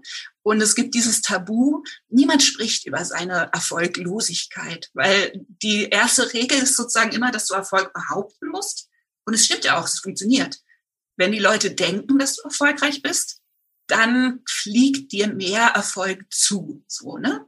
Das heißt, aber jetzt sieht man ja dauernd immer irgendwie diese Zahlen überall. Ja. Früher konntest du, wenn du drei gute Kritiken hattest, konntest du einfach behaupten, dass das ein riesiger Erfolg ist, auch wenn es kein Schwein angeguckt hat oder gekauft hat oder was weiß ich. Ne? Dann konntest du einfach hinter diesen Kritiken. Also es ist sehr. Jetzt wirst du gleich überführt. Messbar. Ja, ja es und ist sehr messbar. Der Vergleich so? ist aber, wie wir wissen, immer der Anfang vom Ende. In dem Moment, wo wir uns vergleichen, erstarren wir. Also der Vergleich ja. führt ja niemals zu etwas Positivem. Ja. Und der Vergleich führt immer dazu, dass wir nicht mehr angstfrei sind, genau. dass wir nicht mehr furchtlos sind und dass wir auch nicht mehr originär sind. Und es ist so irrsinnig schwer, glaube ich, geworden, sich von dem Vergleich fernzuhalten. Mhm. Es gibt viele Versuche, also dieses mh, hm, fast mönchische ja. Künstlerleben, was einige versuchen und dann auch wieder aufgeben. Ja, das ist natürlich der Versuch, diesem Vergleich zu entkommen. Aber das ist sehr, sehr schwer geworden. Ja, man, irgendwie hat man dann halt auch immer das Gefühl, das zu brauchen, ne? Also diese, in dieser Attention Economy mitspielen zu müssen. So, ne? Also ich glaube, ich habe noch eine Theorie, die ist aber sozusagen erst am, also ich in diesem Schreiben entwickle ich natürlich so meine Theorien, ne, wie das funktioniert mit dem Erfolg und so. Und einer der Theorien ist tatsächlich, dass genau dieser Punkt, dass es ja auf der einen Seite gibt es den Ehrgeiz, weißt du, erfolgreich zu sein. Und dann gibt es aber dieses sehr menschliche Bedürfnis, gesehen zu werden. Aber Ehrgeiz, kurz, ja, und, nur eine kurze Anmerkung. Auch das wird uns Frauen nicht äh, Na, verwehrt, genau. Ehrgeizig genau. zu sein ist was ganz Unangenehmes. Mhm. Ekelhaft, genau, auf keinen Fall. Und meine Theorie ist ein bisschen, dass das ganz wichtig ist für Künstler, vor allem für Künstlerinnen, sich früh, möglichst früh mit dem eigenen Ehrgeiz zu befreunden und ja, also da genau hinzuschauen, was ist mein Ehrgeiz, wo soll der hin, was will ich wirklich auf der einen Seite? Und dann eben aber dieses Bedürfnis gesehen zu werden, sich nicht madig machen zu lassen, ne, sondern eben zu bestehen auf Glee, auf Hurra, auf Freude, auf äh, Selbstdarstellung ne? und so ein bisschen dieses deutsche I geht so da abzuschütteln. Weil meine Theorie ist ein bisschen, dass wenn man nicht selber mit diesem Wunsch, wenn dieser Wunsch in den Schatten geht, weißt du, dass das sozusagen anfälliger macht für Manipulation und für sozusagen, dass Leute in die Lücke reingehen können. Wenn du nicht genau weißt, was dein Ehrgeiz meint ja. und was du willst und dazu nicht stehen kannst, weißt du, und nicht mit breiter Brust sagen kannst, ja, ich will das, ich will auf der Bühne stehen, ich will tolle Sachen machen, ich will große Filme machen, ich will, ne, dass du dann sozusagen anfälliger wirst für anderer Leute ja. Vorstellungen. Ich folge dir, aber ich widerspreche dir auch ein bisschen. Denn für ja. mich zumindest war immer sehr entscheidend, dass ich auch so eine gewisse Absichtslosigkeit mir erhalten konnte und etwas Spielerisches. Also dass ja, ich mhm. gar nicht so genau wusste, wo will ich denn da eigentlich hin. Also auch so mhm. dieses Driften zwischen den Formen. Wird es jetzt ein Film oder wird es ein Roman oder eine Kurzgeschichte oder dass die Form nicht so klar ist. Also da meinem Ehrgeiz nicht zu früh in eine bestimmte Richtung zu bringen. Das mhm. war immer entscheidend für meine Arbeit, ist es auch weiterhin. Also gar nicht so genau wissen zu wollen, wo will ich denn da eigentlich landen. Ja. Aber ich glaube, ich meine nicht dieses, weißt du, so dieses amerikanische Motivationspapstmäßige, dass weiß, man visualisieren muss, wo man hin muss oder so, sondern einfach, dass man ein eigenes Gefühl dafür entwickelt vielleicht ja. was sich gut anfühlt und was und einfach eine Lust am Scheinen und am toll sein, weißt du, und tolle Sachen machen, eine Lust am Schaffen. Ja, aber und auch am, am hoch hinaus wollen und so. Also so am einfach. Absolut. Nur gleichzeitig, ich wusste ja selbst immer gar nicht, wo ich denn vielleicht auch toll sein kann. Wusste ich ja gar nicht. Also ich musste ja. mir das ja auch erforschen und immer wieder neu ausprobieren und neu denken. Also ich hatte wenig klare Vorstellung. Und so wie du das beschreibst, mhm. hat es doch eher mit einer klareren, nicht vielleicht nicht klaren, aber klareren Vorstellung zu tun, wo man hin will. Und ich bin ja eine mhm. große Verfechterin der Umwege und der krummen Wege. Das stimmt, ja. Ich auch total. Ich bin auch eigentlich ein, ich weiß, also ich versuche es quasi im Formulieren überhaupt rauszufinden, was ich meine. Ich weiß, es ist nicht, glaube ich. es ist irgendwie, glaube ich, nicht das, also weil ich bin auch ein großer Fan von Zickzack und von Absichtslosigkeit und ne, mhm. ne, so. Ich glaube, mir geht's eher um gerade für Frauen, aber im Grunde für alle, sich eine gewisse Angreifbarkeit ja. zu ja, weiß ich nicht, vom Leib zu halten, indem man sich früh versöhnt mit allen seinen Bedürftigkeiten, Schwächen, Ehrgeizen, Wollen, äh, mit allem, weißt du, mit dem und so. Ist, wahrscheinlich lässt sich das auch nicht überspringen. Wahrscheinlich kann man auch nicht schneller erwachsen und alt werden, als irgendwie angelegt ist. Aber einfach so, ich habe oft das Gefühl, dass ich so viel freier bin, seit ich keine Angst mehr habe, irgendwelcher Dinge überführt zu werden. Weißt du, wie ich meine? Dass man so Angst hat, gesehen zu, also man möchte gesehen werden, aber nur in den schönen Teilen. Und je früher man sozusagen sagen kann, es ist total äh, warts and all, Das äh, darf man alles sehen. Ich glaube, wir unterscheiden uns doch dann mhm. äh, sehr klar, weil du immer sichtbar warst, weil du da eben gestanden mhm. bist auf der Bühne und man dich sehen konnte. Ich habe ja mit Absicht einen Beruf gewählt, wo ich erstmal unsichtbar war. Also das Drehbuchschreiben habe ich mit absoluter Zielsicherheit für mich ausgesucht, weil das Drehbuch nachher nicht mehr existent ist. Das gibt's nicht mehr. Das wird ein Film. Und bei einem ah, Film ja. weiß man gar nicht so genau, wer war das jetzt, wer hat das jetzt genau gemacht. Ja. Namen vom Regisseur, Regisseurin fallen den wenigsten ein, noch viel weniger von den DrehbuchautorInnen, weiß kein Mensch normalerweise. Und dahinter konnte ich mich prima verstecken. Auch hinter SchauspielerInnen, die diese Rollen dann übernommen haben und für mich Stimmt, gesprochen ja. haben. Und Toll, erst ja. langsam habe ich mich dann in die Sichtbarkeit getraut durchs Prosa-Schreiben, wo dann halt wirklich so Lustig. mein Name auf dem Buch stand. Aber das war ein langer Prozess. Ja, das ist total spannend, vor allem finde ich, weil man deinen Ton in Wirklichkeit in den Filmen ja aber schon total hört. Weißt du, wie ich meine? Also eigentlich sieht man mhm. dich total, aber man merkt es eigentlich erst, wenn man die Bücher kennt. Das finde ich total faszinierend. Also wenn man dann die Bücher gelesen hat und die Filme nochmal guckt, dann denkt man, ha, ha, ha, alles ausgedacht, so, ne? Sondern dann wird es natürlich klar, wie sehr du das bist. Das ist ne? sicherlich auch ein Trugschluss gewesen, dass ich gedacht habe, ich verstecke mich mehr, als ich es dann de facto vielleicht getan habe, dass man mich doch mehr sehen konnte. Aber dadurch hatte ich mh, hm, weniger Angriffsfläche und konnte dennoch viel herzeigen. Anders als ja. du, weil du ja wirklich auch einfach optisch immer da warst. Man konnte ja. dich einfach sehen und man konnte dir auch sehr, sehr nahe kommen. Also mm, auch physisch stimmt, sehr nahe kommen. Mm, das stimmt. Ich habe auch tatsächlich so auf den letzten Touren, die ich gemacht habe, die habe ich immer noch total genossen. Aber ich hatte oft so eine Müdigkeit, gesehen zu werden. Also ich hatte teilweise das Gefühl, ich, also natürlich gibt's das nicht. Ja, also es gibt keine Version, in der man das machen kann, ohne, ja, doch, es gibt Leute, die sich hinter Masken verstecken oder so, ne? Aber ich bin immer müder geworden, mich auch nur die drei Minuten zu schminken, die ich mich für die Bühne schminke. So, ich mache ja eh nicht viel, aber ich hatte so ein Widerwillen, dass ich gedacht habe, oh, ich bin so müde, immer irgendwie auszusehen. Ja. Ja. Weißt du, ich wäre am liebsten nicht dabei. Ich finde das ganz toll, dass das hier stattfindet.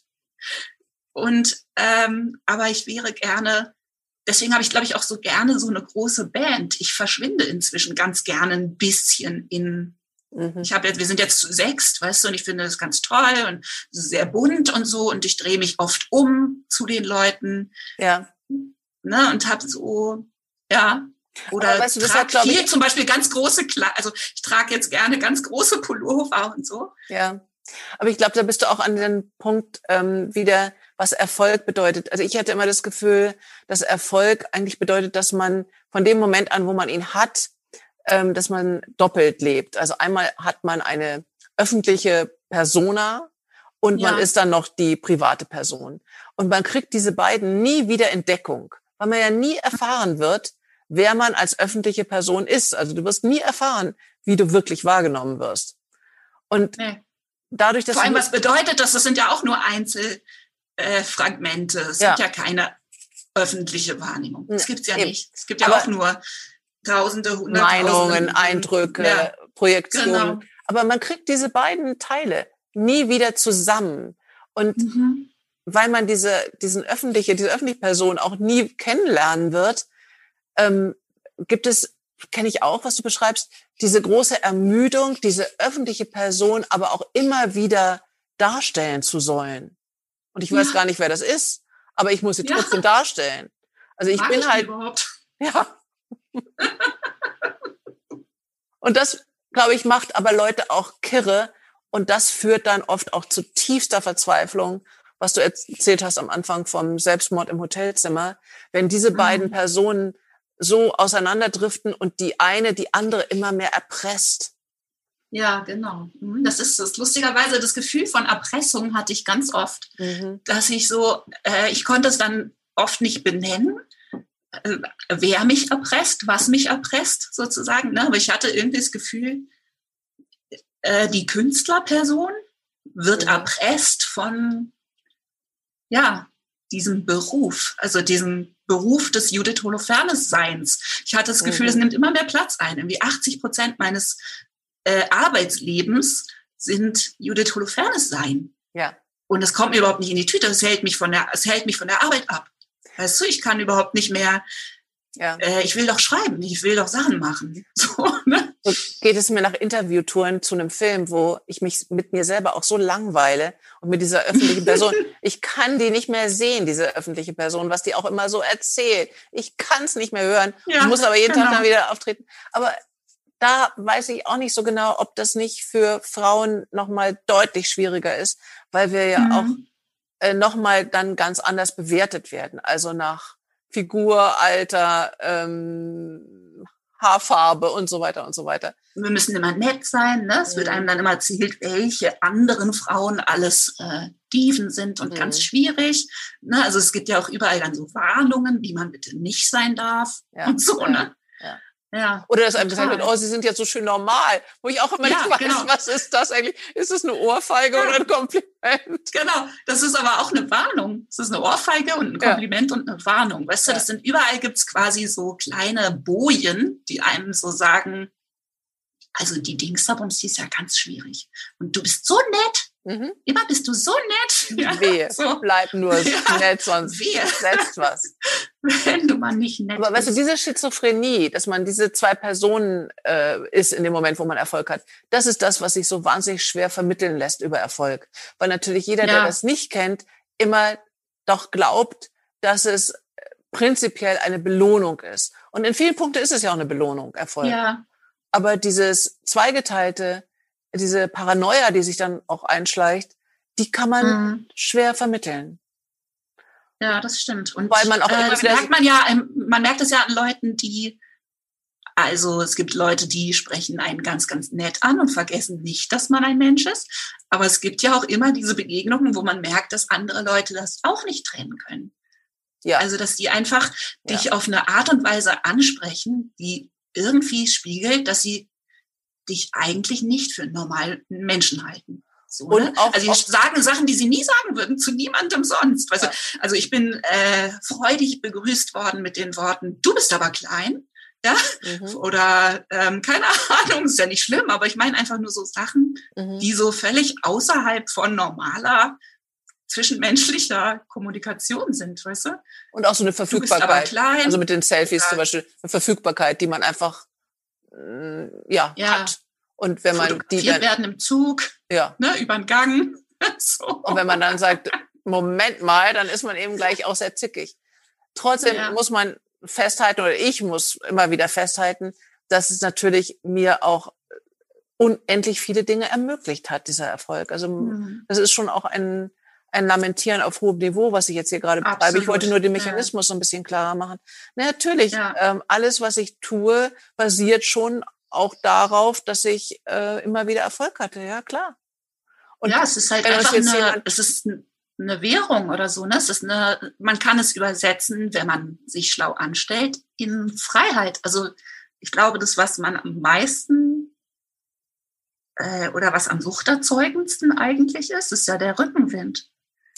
Ja, und andersrum, wenn uns jetzt jemand zuhört und selber macht und macht und macht und macht und es kommt dieser Erfolg ah. nicht, dann wäre ich schon auch sehr wütend, also zumindest auf mich, nicht auf dich äh, unbedingt, aber auf mich. Also wovon, wovon redet diese Dörje, wenn sie doch ja, auf dem Boden so von ihrem Erfolg all das machen konnte? Und ja, diese genau unendliche Frustration und auch Wut, wenn sich dieser Erfolg mhm. einstellt und man im Vergleich doch genauso gut ist wie viele, viele anderen, andere auch. Das ja. ist äh, wirklich schwer und ich habe größte Hochachtung und größte Bewunderung für all die, die dann dennoch die Kraft haben, weiterzumachen. Denn da bin ich ja, bei mir absolut. nicht sicher, ob ich nicht mhm. dann aufgehört hätte, wenn das alles nicht Erfolg gehabt hätte, ob hm, ich, ich dann diese, diese Kraft und auch diese Begeisterung gehabt hätte, für die Arbeit an sich weiterzumachen, hm. da bin ich mir sehr im Zweifel. Also es gibt hm. Künstler, die machen über Jahrzehnte die seltsamsten Dinge, wo man, wo ich ja. davor stelle, man denke, meine Güte, was für eine unendliche Energie und was für ein Selbstvertrauen und was für eine Stärke immer und immer und immer wieder das zu machen, Ja. einfach zu machen. Wahnsinn. Mhm. Das weiß ich auch bei mir nicht, ne? Weil klar, das Tolle am Erfolg ist eben, dass du das Gefühl hast, ähm, dass das Universum oder so ist, ich glaube, das ist die Gefahr auch am Erfolg, dass du das Gefühl hast, eigentlich sozusagen wie so eine äh, Rundum-Erlaubnis vom Universum zu bekommen oder so. Ne? Es fühlt sich an wie so ein, äh, ja, der ultimative Rückenwind. Also wenn man richtig Erfolg hat, dann ist es ja so, dass alles, was man macht, verwandelt sich eine Zeit lang in Gold. Jeder will einem helfen. Jeder möchte einem Geld geben, damit man das machen kann, was man machen möchte. Ne? Es ist so, äh, ich erinnere mich an so eine Zeit, wo, wenn ich meinen E-Mail-Account ausgemacht habe, jedes Mal gab es irgendwelche hanebüchenden guten Nachrichten. Mhm. Also ich bin, ich saß vor meinem E-Mail-Account wie so ein Kind an Weihnachten, ne? weil egal, ich habe es aufgemacht, irgendwas Geiles war wieder passiert. Mhm.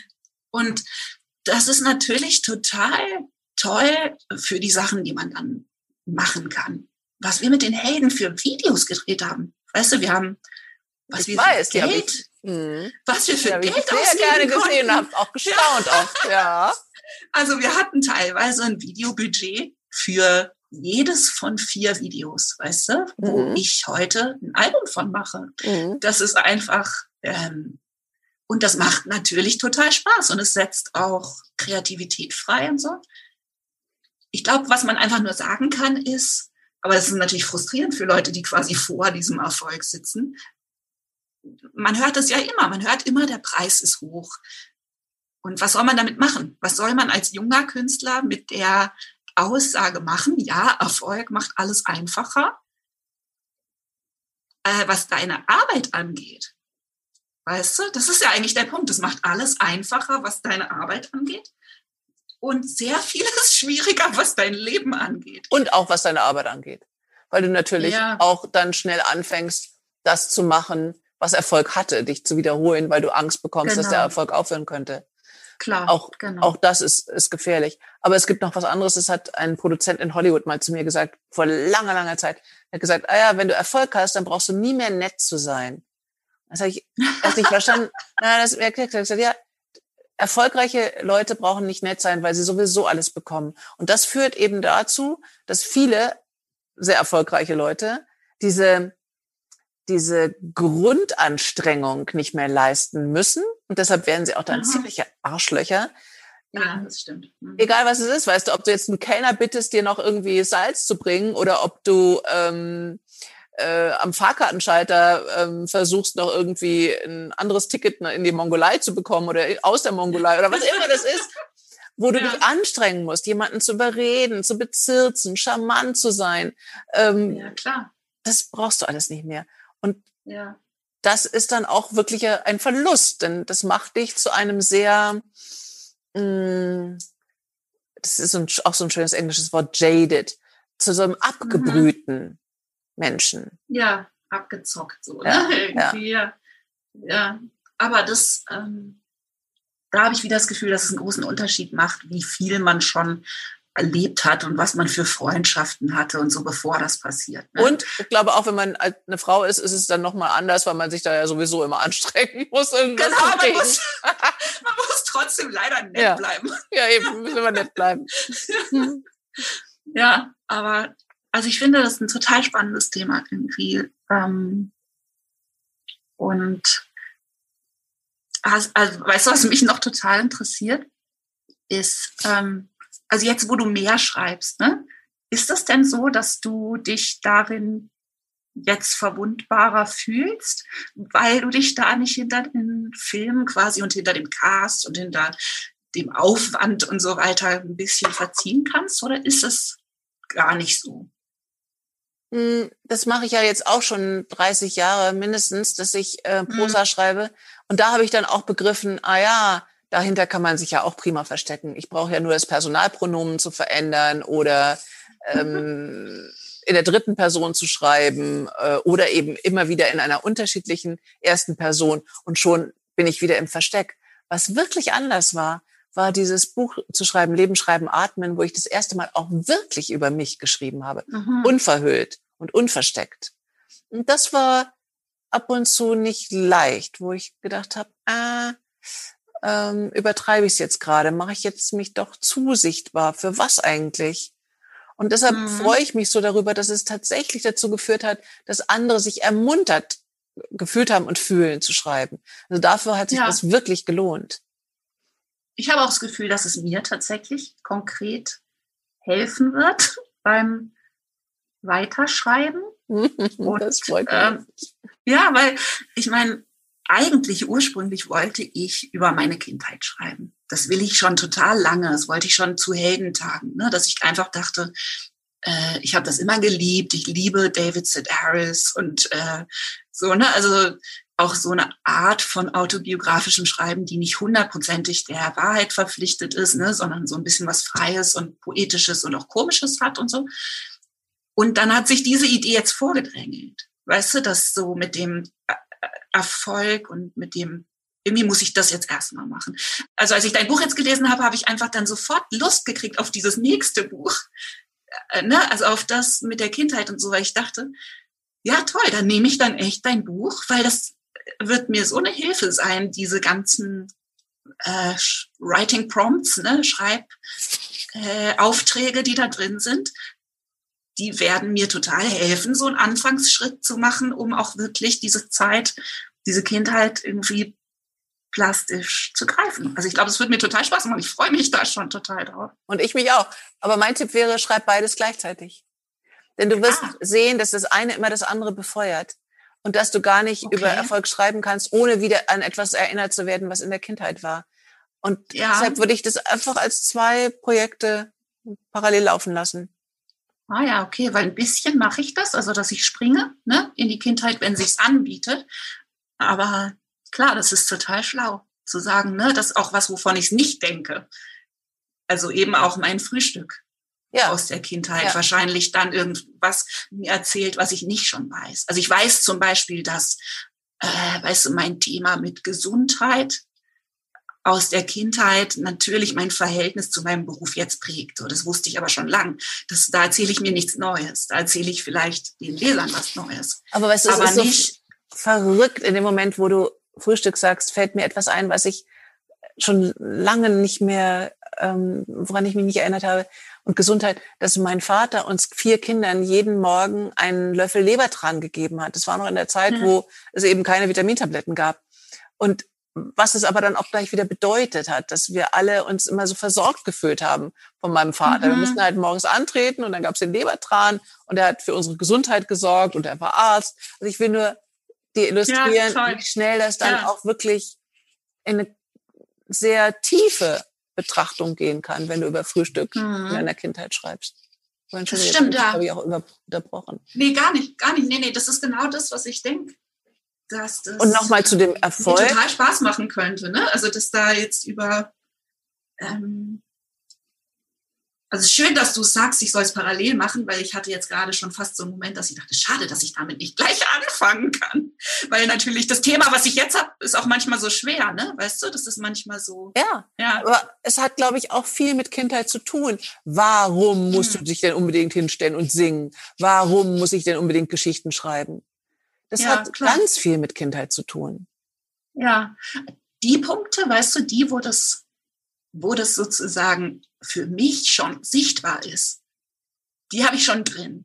Aber ich kann mir vorstellen, wenn ich sozusagen von deinem Buch ausgehend auch ganz einfach nur die Übungen sozusagen machen würde, dass dann vielleicht halt Sachen auch kommen, die ich nicht eh schon weiß. Mhm. Und ja. das ähm, kann ich mir vorstellen, dass das toll ist, weißt du, dass ich dann von äh, weiß ich nicht, den Ausflügen in die Berge als asthmatisches, mickriges Berliner Kind, dann, ne, also so war das zum Beispiel jetzt schon beim Schreiben. Ich habe das geschrieben und dann ist mir der Zusammenhang aufgegangen ne, zwischen meinem mich immer so mickrig fühlen und einem, wie ich jetzt bin, so ne, und wie ich jetzt dann immer so tüchtig sein will und so, mhm. äh, alles schaffen und so ne, und das, ähm, das glaube ich ja. Wunderbar. Ich freue mich jetzt schon drauf, das zu lesen.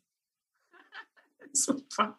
Ja, weil, ähm, weil da so viel drinsteckt und, und so viel für einen selber auch sichtbar wird. Und das ist ja das Allerschönste beim Schreiben, wenn man sich selbst überrascht. Also wenn plötzlich Dinge auftauchen, an die man ewig lange nicht gedacht hat, wie jetzt gerade der Lebertran oder wie ähm, ja ganze Episoden plötzlich so aufleuchten und ja. auch Dinge wieder illustrieren, von denen man gar nicht wusste, dass sie illustriert werden könnten, durch so, ein, so einen, kleine, einen kleinen Auslöser, wie jetzt gerade Frühstück. Ja, total. Genau. Mhm. Und eben so Sachen so aufleuchten, ne? Verbindungen mhm. und so. Und das finde ich, dass du das in deinem Buch wiederum auch sehr schön zeigst, weil das dann so ganz beiläufig passiert es ja auch. Weißt du, da tauchen ja dann so Themen mhm. auf und kommen wieder und so. Also ich finde das total schön. Danke, danke. das freut mich so, dass du das sagst. Weißt du, was ich dich noch fragen wollte unbedingt, ist, ähm, du drehst ja jetzt dann schon auch noch Filme und hast sozusagen den Vergleich. Ähm, geht dir das auch so, dass du das Schreiben auch liebst, weil es so ein leichtes Schwert ist? Also weil es so im Vergleich zu dem, weißt du, dem, äh, ja, was irgendwie Tanklaster, den das ist, so ein Film ja. zu realisieren, dass, wie schön das ist, einfach was zu machen, was man irgendwie mit sich selbst und einem Stift machen kann. Ja, und wie krisenkompatibel dieses Schreiben auch ist. Das haben wir Aha. natürlich jetzt auch gemerkt in der Pandemie, dass, ja, ja. dass es wenig Dinge gibt, für die man so wenig braucht, um kreativ zu werden, wie das Schreiben. Ja. Und dass man damit auch eine, eine Autarkie bekommt, die wirklich, wirklich, glaube ich, äh, nützlich ist. Also das auch zu lernen mhm. und zu üben. Denn damit äh, kommt man durch sehr viele Krisen und, und widrige Umstände. Das war mir mhm. zwar schon sehr früh klar, weil ich das Schreiben doch auch immer begriffen habe als Möglichkeit mh, hm, der Angstbekämpfung. Also irgendwo zu sitzen und vor mich hinzuschreiben, hat immer bedeutet, dass ich auch äh, meine Angst ganz anders zügeln konnte und eindämmen ja. konnte. Mhm. Also in dem Moment, wo ich es beschreiben konnte, wurde die Angst schon weniger. Ja. Also auch so konkrete Angst, wirklich so allein als mhm. wirklich sehr junges Ding, so mit 18 in New York, in mhm. sehr widrigen Umständen, wo ich einfach auch Schiss hatte. Und wenn ich mich dann hingesetzt ja, habe und in dieses schwarz-weiß marmorierte Heftchen geschrieben habe, haben mich A, die Leute auch in Ruhe gelassen und B, hatte ich auch das Gefühl, wieder mehr Handlungsfähigkeit zu bekommen. Also ich hatte dann ja was zu mhm. tun. Ich habe mich der Situation auch wieder zu meiner gemacht. Ich konnte mich ihrer bemächtigen. Und das ist das Schreiben ja. eben auch immer. Eine Selbstermächtigung. Total, ja. Mich tröstet das unheimlich. Also ich habe auch immer mhm. Tagebuch geschrieben und finde, auch irgendwie kaum was schöner als mit meinem Tagebuch oder mit einem neuen Tagebuch, weißt du, mit einem mhm. jungfräulichen irgendwo zu sitzen. Und ich mit bunten Stiften mache ich das dann auch noch, weil es mir einfach Spaß macht. So, ne? Das macht mich so glücklich. Ja. Neues Tagebuch und und auch wenn einem dann gar nichts einfallen will, eine Übung, die ich auch immer wieder mache und für mich dauernd mache, einfach so mitzuschreiben, was ist, und auch wenn vielleicht kein Mensch vorbeikommt, dann einfach mitzuschreiben, welches Blatt sich gerade bewegt und wie der Stuhl aussieht und wie der Schatten wandert und was auf dem Tisch steht. Und ah ja, auf dem Tisch stehen so Haferkekse und schon ist man wieder irgendwo anders. Also toll. Da dann auch gar nichts von sich selber zu erwarten, dass man jetzt diese große Inspiration hat und die große Eingebung, sondern dieses ganz kleine, normale Leben ständig als Inspiration auch aufzufassen. Das, äh, ja, das ist halt so auch so leichtfüßig tatsächlich, ne? Also im Vergleich zu, ich habe ja mit Andreas Dresen gesprochen, auch mhm. für den Podcast. Das war die allererste Folge vor ja, ja. drei Jahren, glaube ich. Zwei, zweieinhalb Jahren. Und da haben wir ganz viel darüber geredet, ne? über diesen Aufwand, Filme zu machen. Ja. Also wie man da auch diese Wartezeiten, also ich kann mir auch vorstellen, dass das Schreiben dir wahrscheinlich diese Warteschleifen unheimlich äh, erleichtert und versüßt hat, oder? Wo man wartet, ob man, weiß ich nicht, irgendeine Filmförderung bekommt oder, also es gibt ja viel, weiß nicht, Gundermann zum Beispiel hat der Dresen ja irgendwie neun Jahre quasi entwickelt und in der Schublade liegen gehabt. Ja. Also es ist schon sehr schwerfällig, ne? Es ist toll und Wahnsinnig äh, ich liebe Film. Ich liebe den Film. Ich bin totaler, so ein ganz, das ist mein unschuldiges Fanvergnügen, mit dem ich nichts zu tun habe. Ich habe keinen Impuls, das selber machen zu müssen, aber ich liebe Film, so richtig leidenschaftlich so, ne? Und aber das zu machen, stelle ich mir ja. echt Ich habe das eher andersrum oh, immer gesehen. Das waren dann immer Glücksfälle, wenn ein Film geklappt hat, aber mein, meine Hauptarbeit war immer das Schreiben. Ich habe das immer umgedreht. Ja. Aber natürlich auch, weil okay. ich Prosa geschrieben habe. Ich habe ja von Anfang an Prosa geschrieben. Und ja. Drehbücher. Und das Drehbuchschreiben habe ich auch immer als, ähm, ja, als sehr ernüchternd gesehen, weil in einem Drehbuch jeder Satz Geld kostet. Jeder Satz ja. bedeutet Geld. Wir haben Was kein Boot. Ne? Dann schreibst du Boot und jemand sagt, Boot ist zu teuer. Genau. und die Prosa ist demgegenüber so schön äh, antikapitalistisch, weil es alles kein Geld kostet. Es kostet nur Papier und Stift und Ende. Und das macht es so autark und so leichtfüßig auch. Und es steht mir ah. immer zur Verfügung. Und ich muss äh, niemanden überreden, ich muss nicht nett sein, ich muss nicht betteln um Geld, ich muss all diese Dinge nicht tun. Ja. Mhm. Und deshalb habe ich Film dann immer eher als als ähm, glückliche Fügung gesehen, wenn es denn dann wieder geklappt hat. Ja klar, und ich habe jedes Jahr einen Film gedreht, mhm. dann jedes zweite Jahr, weil es auch äh, in den Finanzierungen dann immer länger und komplizierter wurde und die Filme größer wurden. Gleichzeitig habe ich aber. Du hast ja unglaublich viele realisiert bekommen. Ja, ja, ja. Was natürlich auch wieder also, mit dem Erfolg zu tun hatte. Ja, ja klar. klar. Mhm. Aber ich habe dann versucht, dieses Schwerfällige vom Film, so weit es nur irgendwie geht, abzuschaffen, indem ich versucht habe, das Team sehr, sehr stark zu reduzieren. Wir haben dann mhm. einen Film gedreht, den äh, kennst du auch und über den haben wir beide auch mal geredet. Erleuchtung garantiert ja. in einem genau. Kloster in Japan. Da waren ja. wir nur zu fünft und später waren ja. wir dann zu zwölf. Also wirklich zu versuchen, so ganz klein, intim, ohne Wartereien, ohne logistische mhm. Probleme zu drehen. Und das war dann doch immer wirklich so ein Fest für mich, wenn das geklappt hat. Mhm. Wie bei Kirschblüten, Hanami, Kirschblüten und Dämonen, ähm, aber auch Grüße aus Fukushima, wo man diese Filme auch nur so hätte drehen können, so wie wir es gemacht haben, weil es gar nicht möglich gewesen wäre, da mit einem großen Tross anzukommen, wie in wie seinem Kloster. Wie viele denn da dann bei dem bei, Film? Bei Fukushima? Grüße aus Fukushima? Ja, oder bei, bei ähm, Hanami Kirschblüten? Um die zwölf ja, das ist natürlich echt nichts. Ne? Also beim Film befehligst du ja gerne mal Hundertschaften sozusagen. Ne? Aber also, das ist der also Unterschied. Dieses Befehligen hat mir nie gefallen. Ja, ja. Es ist immer so schrecklich, in dieser Generalsfunktion mhm. zu sein, weil das auch damals immer noch so klar als als General sein definiert wurde durch die Filmhochschulen mhm. und durch die mhm. männlichen Kollegen auch. Auch diese Vorstellung, Film ist Krieg, den haben männliche Kollegen rechts und links immer, ja, dieser Satz war überall. Film ist Krieg und in die Schlacht ziehen und der General sein. Und das fand ich alles immer so unangenehm und so antikreativ auch. Oh. Mhm. Und als es dann möglich war, durch die digitale Technik sich so zu reduzieren, da war ich selig. Ja, toll. Ja.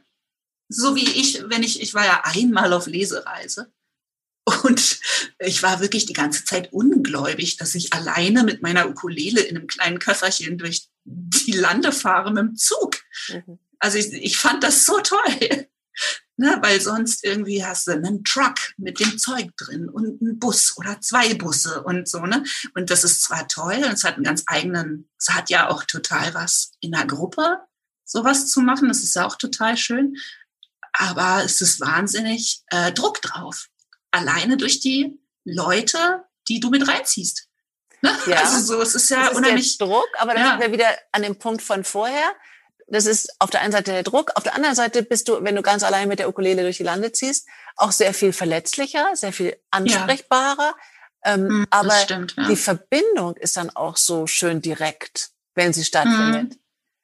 Das ist dann wirklich so sehr mh, leicht und, und ähm, ja, so en passant passiert, diese Verbindung. Ja, genau.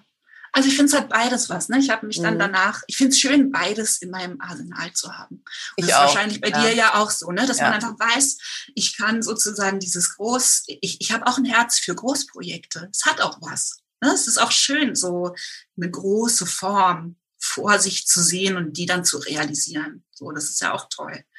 Ne? Ja, wobei mir die oft dann zu festgefügt ist. Denn je größer der Film, umso mehr muss man natürlich vorher festlegen.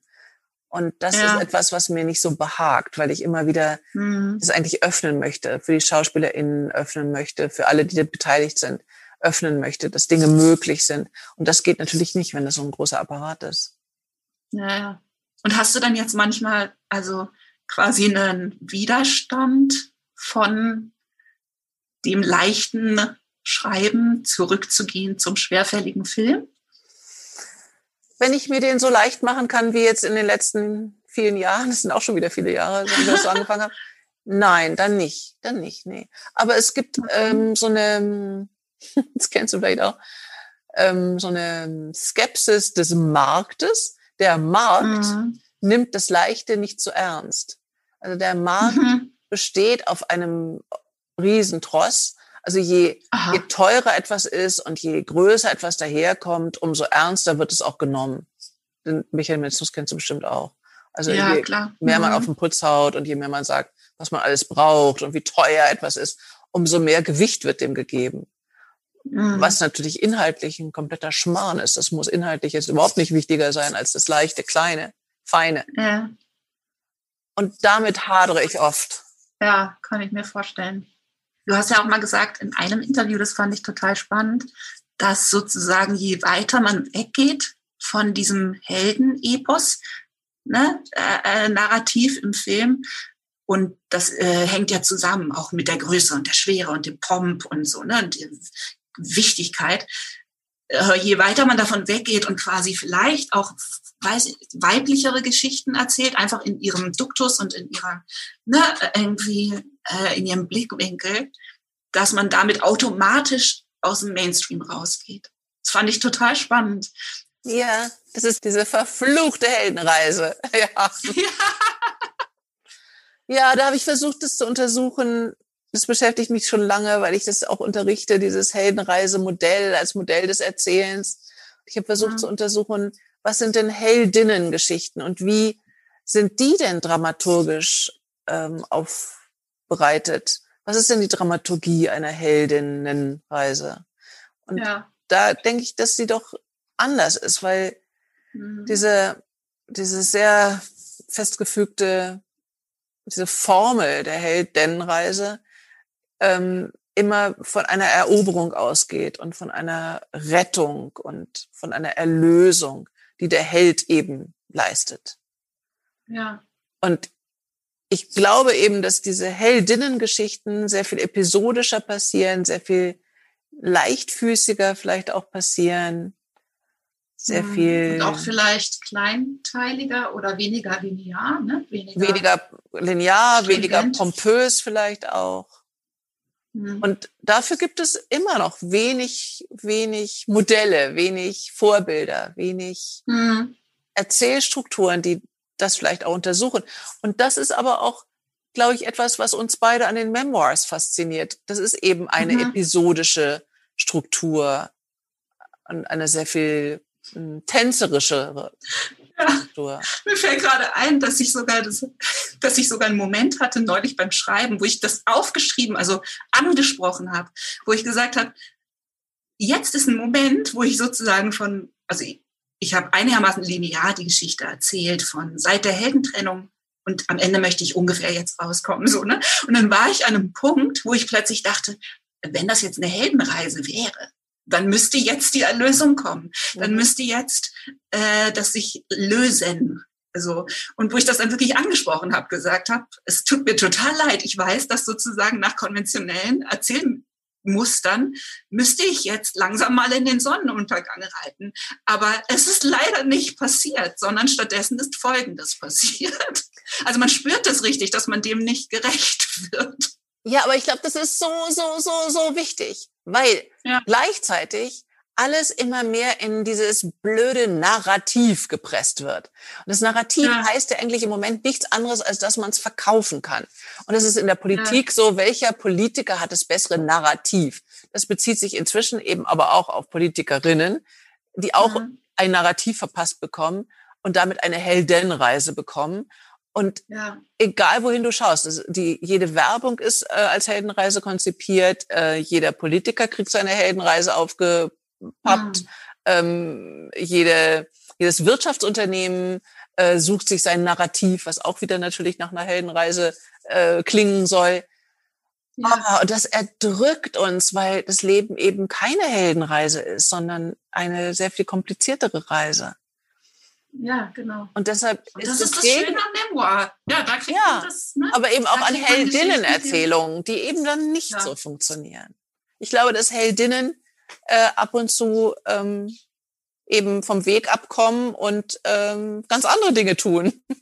Ja, und, und ganz andere wieder zurückgehen. Und dann wieder. Ja, genau. Ja. Und auch rechts und links noch jemand retten und nicht nur den einen Drachen besiegen, sondern ja. en passant, während sie gehen, Dinge tun. Ja, ja, dann hat man aber, wenn man das macht, halt auch das Gefühl, dass man sozusagen aus den Narrativen rausfällt. Ja. Weißt du? Also ja. äh, sogar in seinem Leben, also sogar ja. in dem, was man, was man lebt, hat man irgendwann das Gefühl, äh, eigentlich müsste doch jetzt. Ja. Weißt du, in einer stringenten Erzählung müsste doch jetzt das und das passieren. Aber Warum passiert es nicht? Ich drehe das nochmal um, was, was du machst und andere machen auf Patreon, auf der Plattform, die wirklich versucht, eben einen anderen Weg zu gehen, ist genau das. Und das Tolle daran finde ich, dass, dass die Verweigerung der Heldenreise ist, wenn du so willst. Ja, genau. Und darüber aber Heldenreisen, Heldinnenreisen wieder ganz anders möglich werden. Also es ist so die Flipside ja. davon und das ist toll, dass es plötzlich möglich mhm. ist, dieses Muster äh, zu verweigern ein anderes sich auszudenken, was erstmal gar nicht da so reinpasst, weil es dieses Narrativ nicht erfüllt und darüber aber wieder Möglichkeiten schafft. Klasse. Ja. Ich finde das Ach, so das toll. Freut mich. Ja. schön. Ja, mir, mir sind das die tröstlichsten Sachen zum Lesen. Weißt du? Also ich, ich finde, das, das hat mir so viel bedeutet in meinem lesenden Leben, einfach anderen Leuten in ihre eben nicht stringenten Leben reingucken ja. zu dürfen. Ja äh, Mary Carr zum Beispiel. Mhm. Kennst du die? Die ja. finde ich so, oh, die liebe ich, die finde ich so toll. Und ähm, aber auch zum Beispiel, ich habe von Anne Truitt, kennst du die? Das ist eine bildende Künstlerin. Und ich verstehe nicht besonders, ich verstehe nicht so viel von den visuellen Künsten und irgendwie hat mich das dann angezogen, weil ich es mal verstehen wollte, ein bisschen wenigstens. Mhm. Und die hat so drei Tagebücher veröffentlicht ich glaube, bei dem ersten ist sie 75 gewesen. Ui, das muss ich also Oder so. Oh, und die sind so schön, die sind so toll. Das heißt, glaube ich, Daybook, Turn und Prospect. Und es sind einfach drei Tagebücher Anne Truitt, T-R-U-I 2T. Super inspirierend und tröstlich und hat was ganz auch so Serenity drin. Also es ist mhm. was, was beim Lesen so ganz gut tut.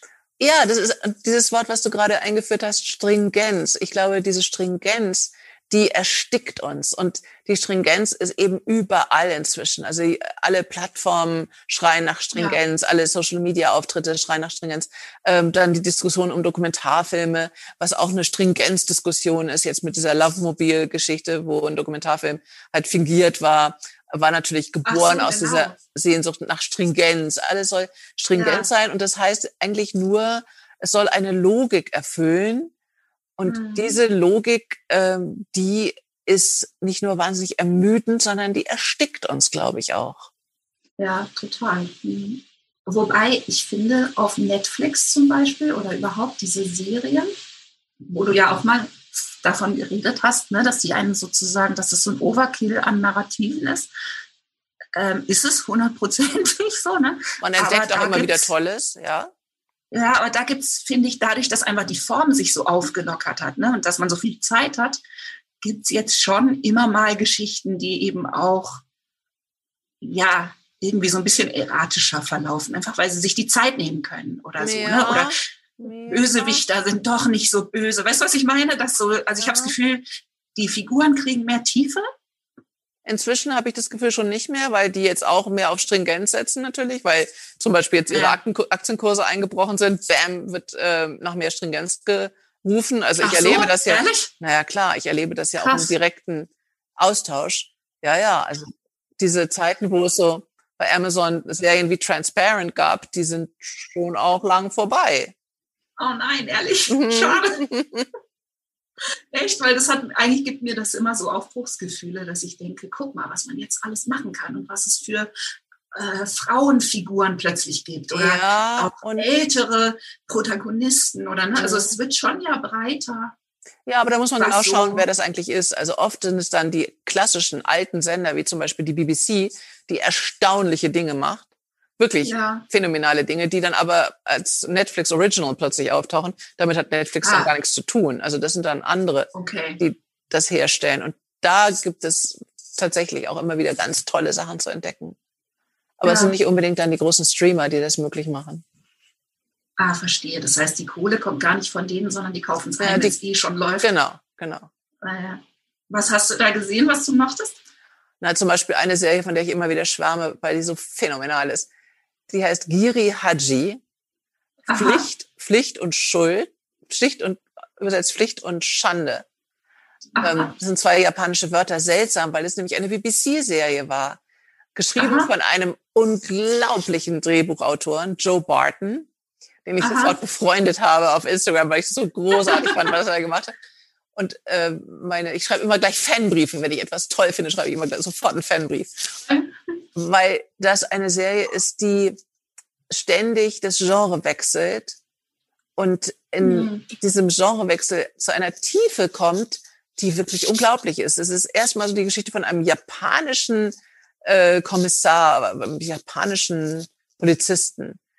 Spielt Aha. auch einen Teil in Japan und der kommt dann aber nach England und seine Tochter kommt mit, die eigentlich gar nicht dürfte, die ist irgendwie 15 und haut ab und folgt ihm und dann gibt es äh, unglaubliche Verwicklungen, aber es wird eine Liebesgeschichte, eine äh, Familiengeschichte, ein Krimi, ähm, dann hat es plötzlich eine Tanzeinlage, Modern Dance äh, Stück, wo alle Figuren nochmal ihre ganze Geschichte tanzen. Also es ist umwerfend, wirklich Das umwerfend. klingt großartig. Und das ist auf Ah, ja. Netflix. Das findet man auf Netflix, Okay. aber produziert hat es eben die BBC. Verstehe. Und sowas wie Broadchurch und so Genau, wahrscheinlich auch auch. Ne? BBC, also auch BBC, ja. Genau, klar. Hm. Aber es gibt auf jeden Fall tolle Sachen. Also ich muss sagen, dass ich immer mal wieder denke, was für tolle Erzählungen es jetzt Ja, einfach gibt. ja, ne? Wie viel komplexer die Figuren werden und weiß ich nicht, sowas wie Fleabag oder so. Ne? Also es Toll, toll. Sachen, so Auch nicht Netflix. total aus der Reihe Auch nicht Netflix, auch BBC. Ach so, ja. Haare so ein bisschen, man muss, ja. Das ist doch super. Netflix ist auch schon ein bisschen wieder entreißen, dass sie sich nicht damit immer nur schmücken. Nein, das war die BBC. Alles klar. Mhm. Alles klar. Oder Killing Eve. Ja, das habe ich noch nicht gesehen, habe ich mich nicht getraut. Ich habe inzwischen so ein bisschen äh, meine von wegen Sinnestore schützen. Ich habe so ein Ja. bisschen meine Vorsicht gegenüber Serien wieder hochgeschraubt, weißt du, wenn zu viele Fingernägel rausgerissen werden. Da darfst du dich bei Giri Haji nicht abschrecken lassen. Das sind nur die ersten äh, sieben Minuten. Da bin ich nämlich das erste Mal ausgestiegen, weil ich dachte, oh, das ist jetzt so ein Ah, brutaler Yakuza-Thriller. Nee, ist ach es so, nicht. ist es? Aber es steigt Okay. so ein. Darfst du nicht, Oh, nicht ja. zu sehr erschrecken. Es geht dann ganz anders ja, weiter. Ich kann es auch schon wieder besser ab, als, als die Kinder klein waren. Da konnte ich irgendwie irgendwann nicht mehr so Ja, viel Ging mir gucken. auch so. Da bin ich irgendwann so, ne? Und jetzt Ja. kommt es langsam wieder. Jetzt sind die Kinder irgendwie wird größer. man wieder abgebrühter. Ja, ist so, ne? Ja. dass ich jetzt langsam wieder denke, ah, vielleicht will ich doch Breaking Bad sehen. Ja, ja. so, Genau. ne? so Sachen, vor denen ich mich quasi gedrückt hatte. Vielen, vielen Dank, Doris. Das war eine Freude. Vielen, vielen Dank für deine Zeit. Das war Du, danke dir. ich, Das ganz hat- toll sein. Das hat so viel Spaß gemacht, mit dir zu reden und wir haben so viele Punkte, wo wir uns berühren und wo ich Ja. auch noch sehr viel länger hätte reden können.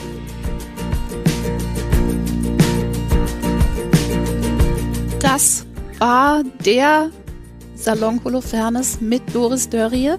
Ich bin sehr, sehr froh, dass sie da war und fand das unglaublich inspirierend, dieses Gespräch. Ich glaube, ich werde da einiges von mitnehmen und ich werde tatsächlich ihren Rat befolgen, in meinem eigenen Schreiben auch immer mal wieder die Rückschau auf meine Kindheitsgeschichten einzubauen, parallel laufen zu lassen.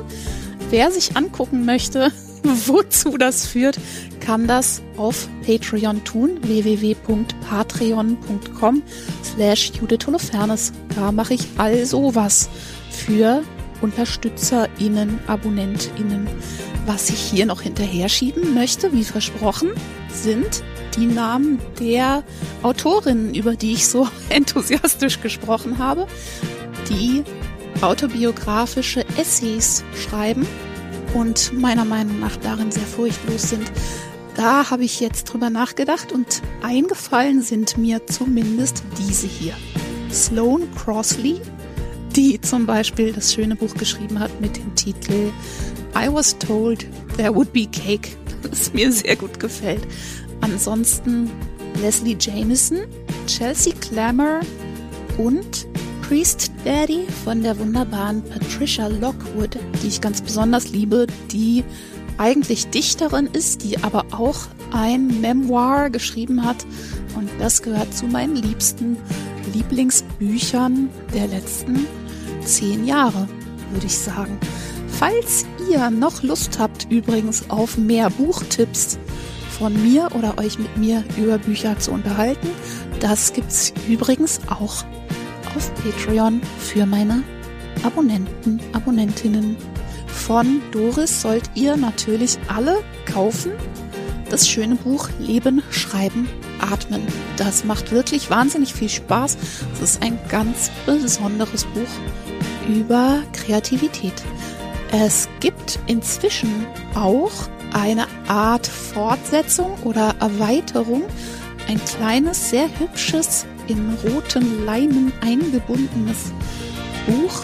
Das heißt Einladung zum Schreiben. Und es hat sehr viele leere Seiten und das ist sozusagen das Workbook zu Leben, Schreiben, Atmen. Da gibt es sozusagen diese Writing Prompts von Doris mit gleich dann Platz, um gleich drauf loszuschreiben. Das habe ich mir auch gekauft und werde ich auch, sobald mein Arm wieder funktioniert, mit anfangen. Viel Spaß. Und ansonsten macht euch einen langen Videoabend oder fünf oder sieben oder zehn oder 15 Videoabende mit den Filmen von Doris Dörrie.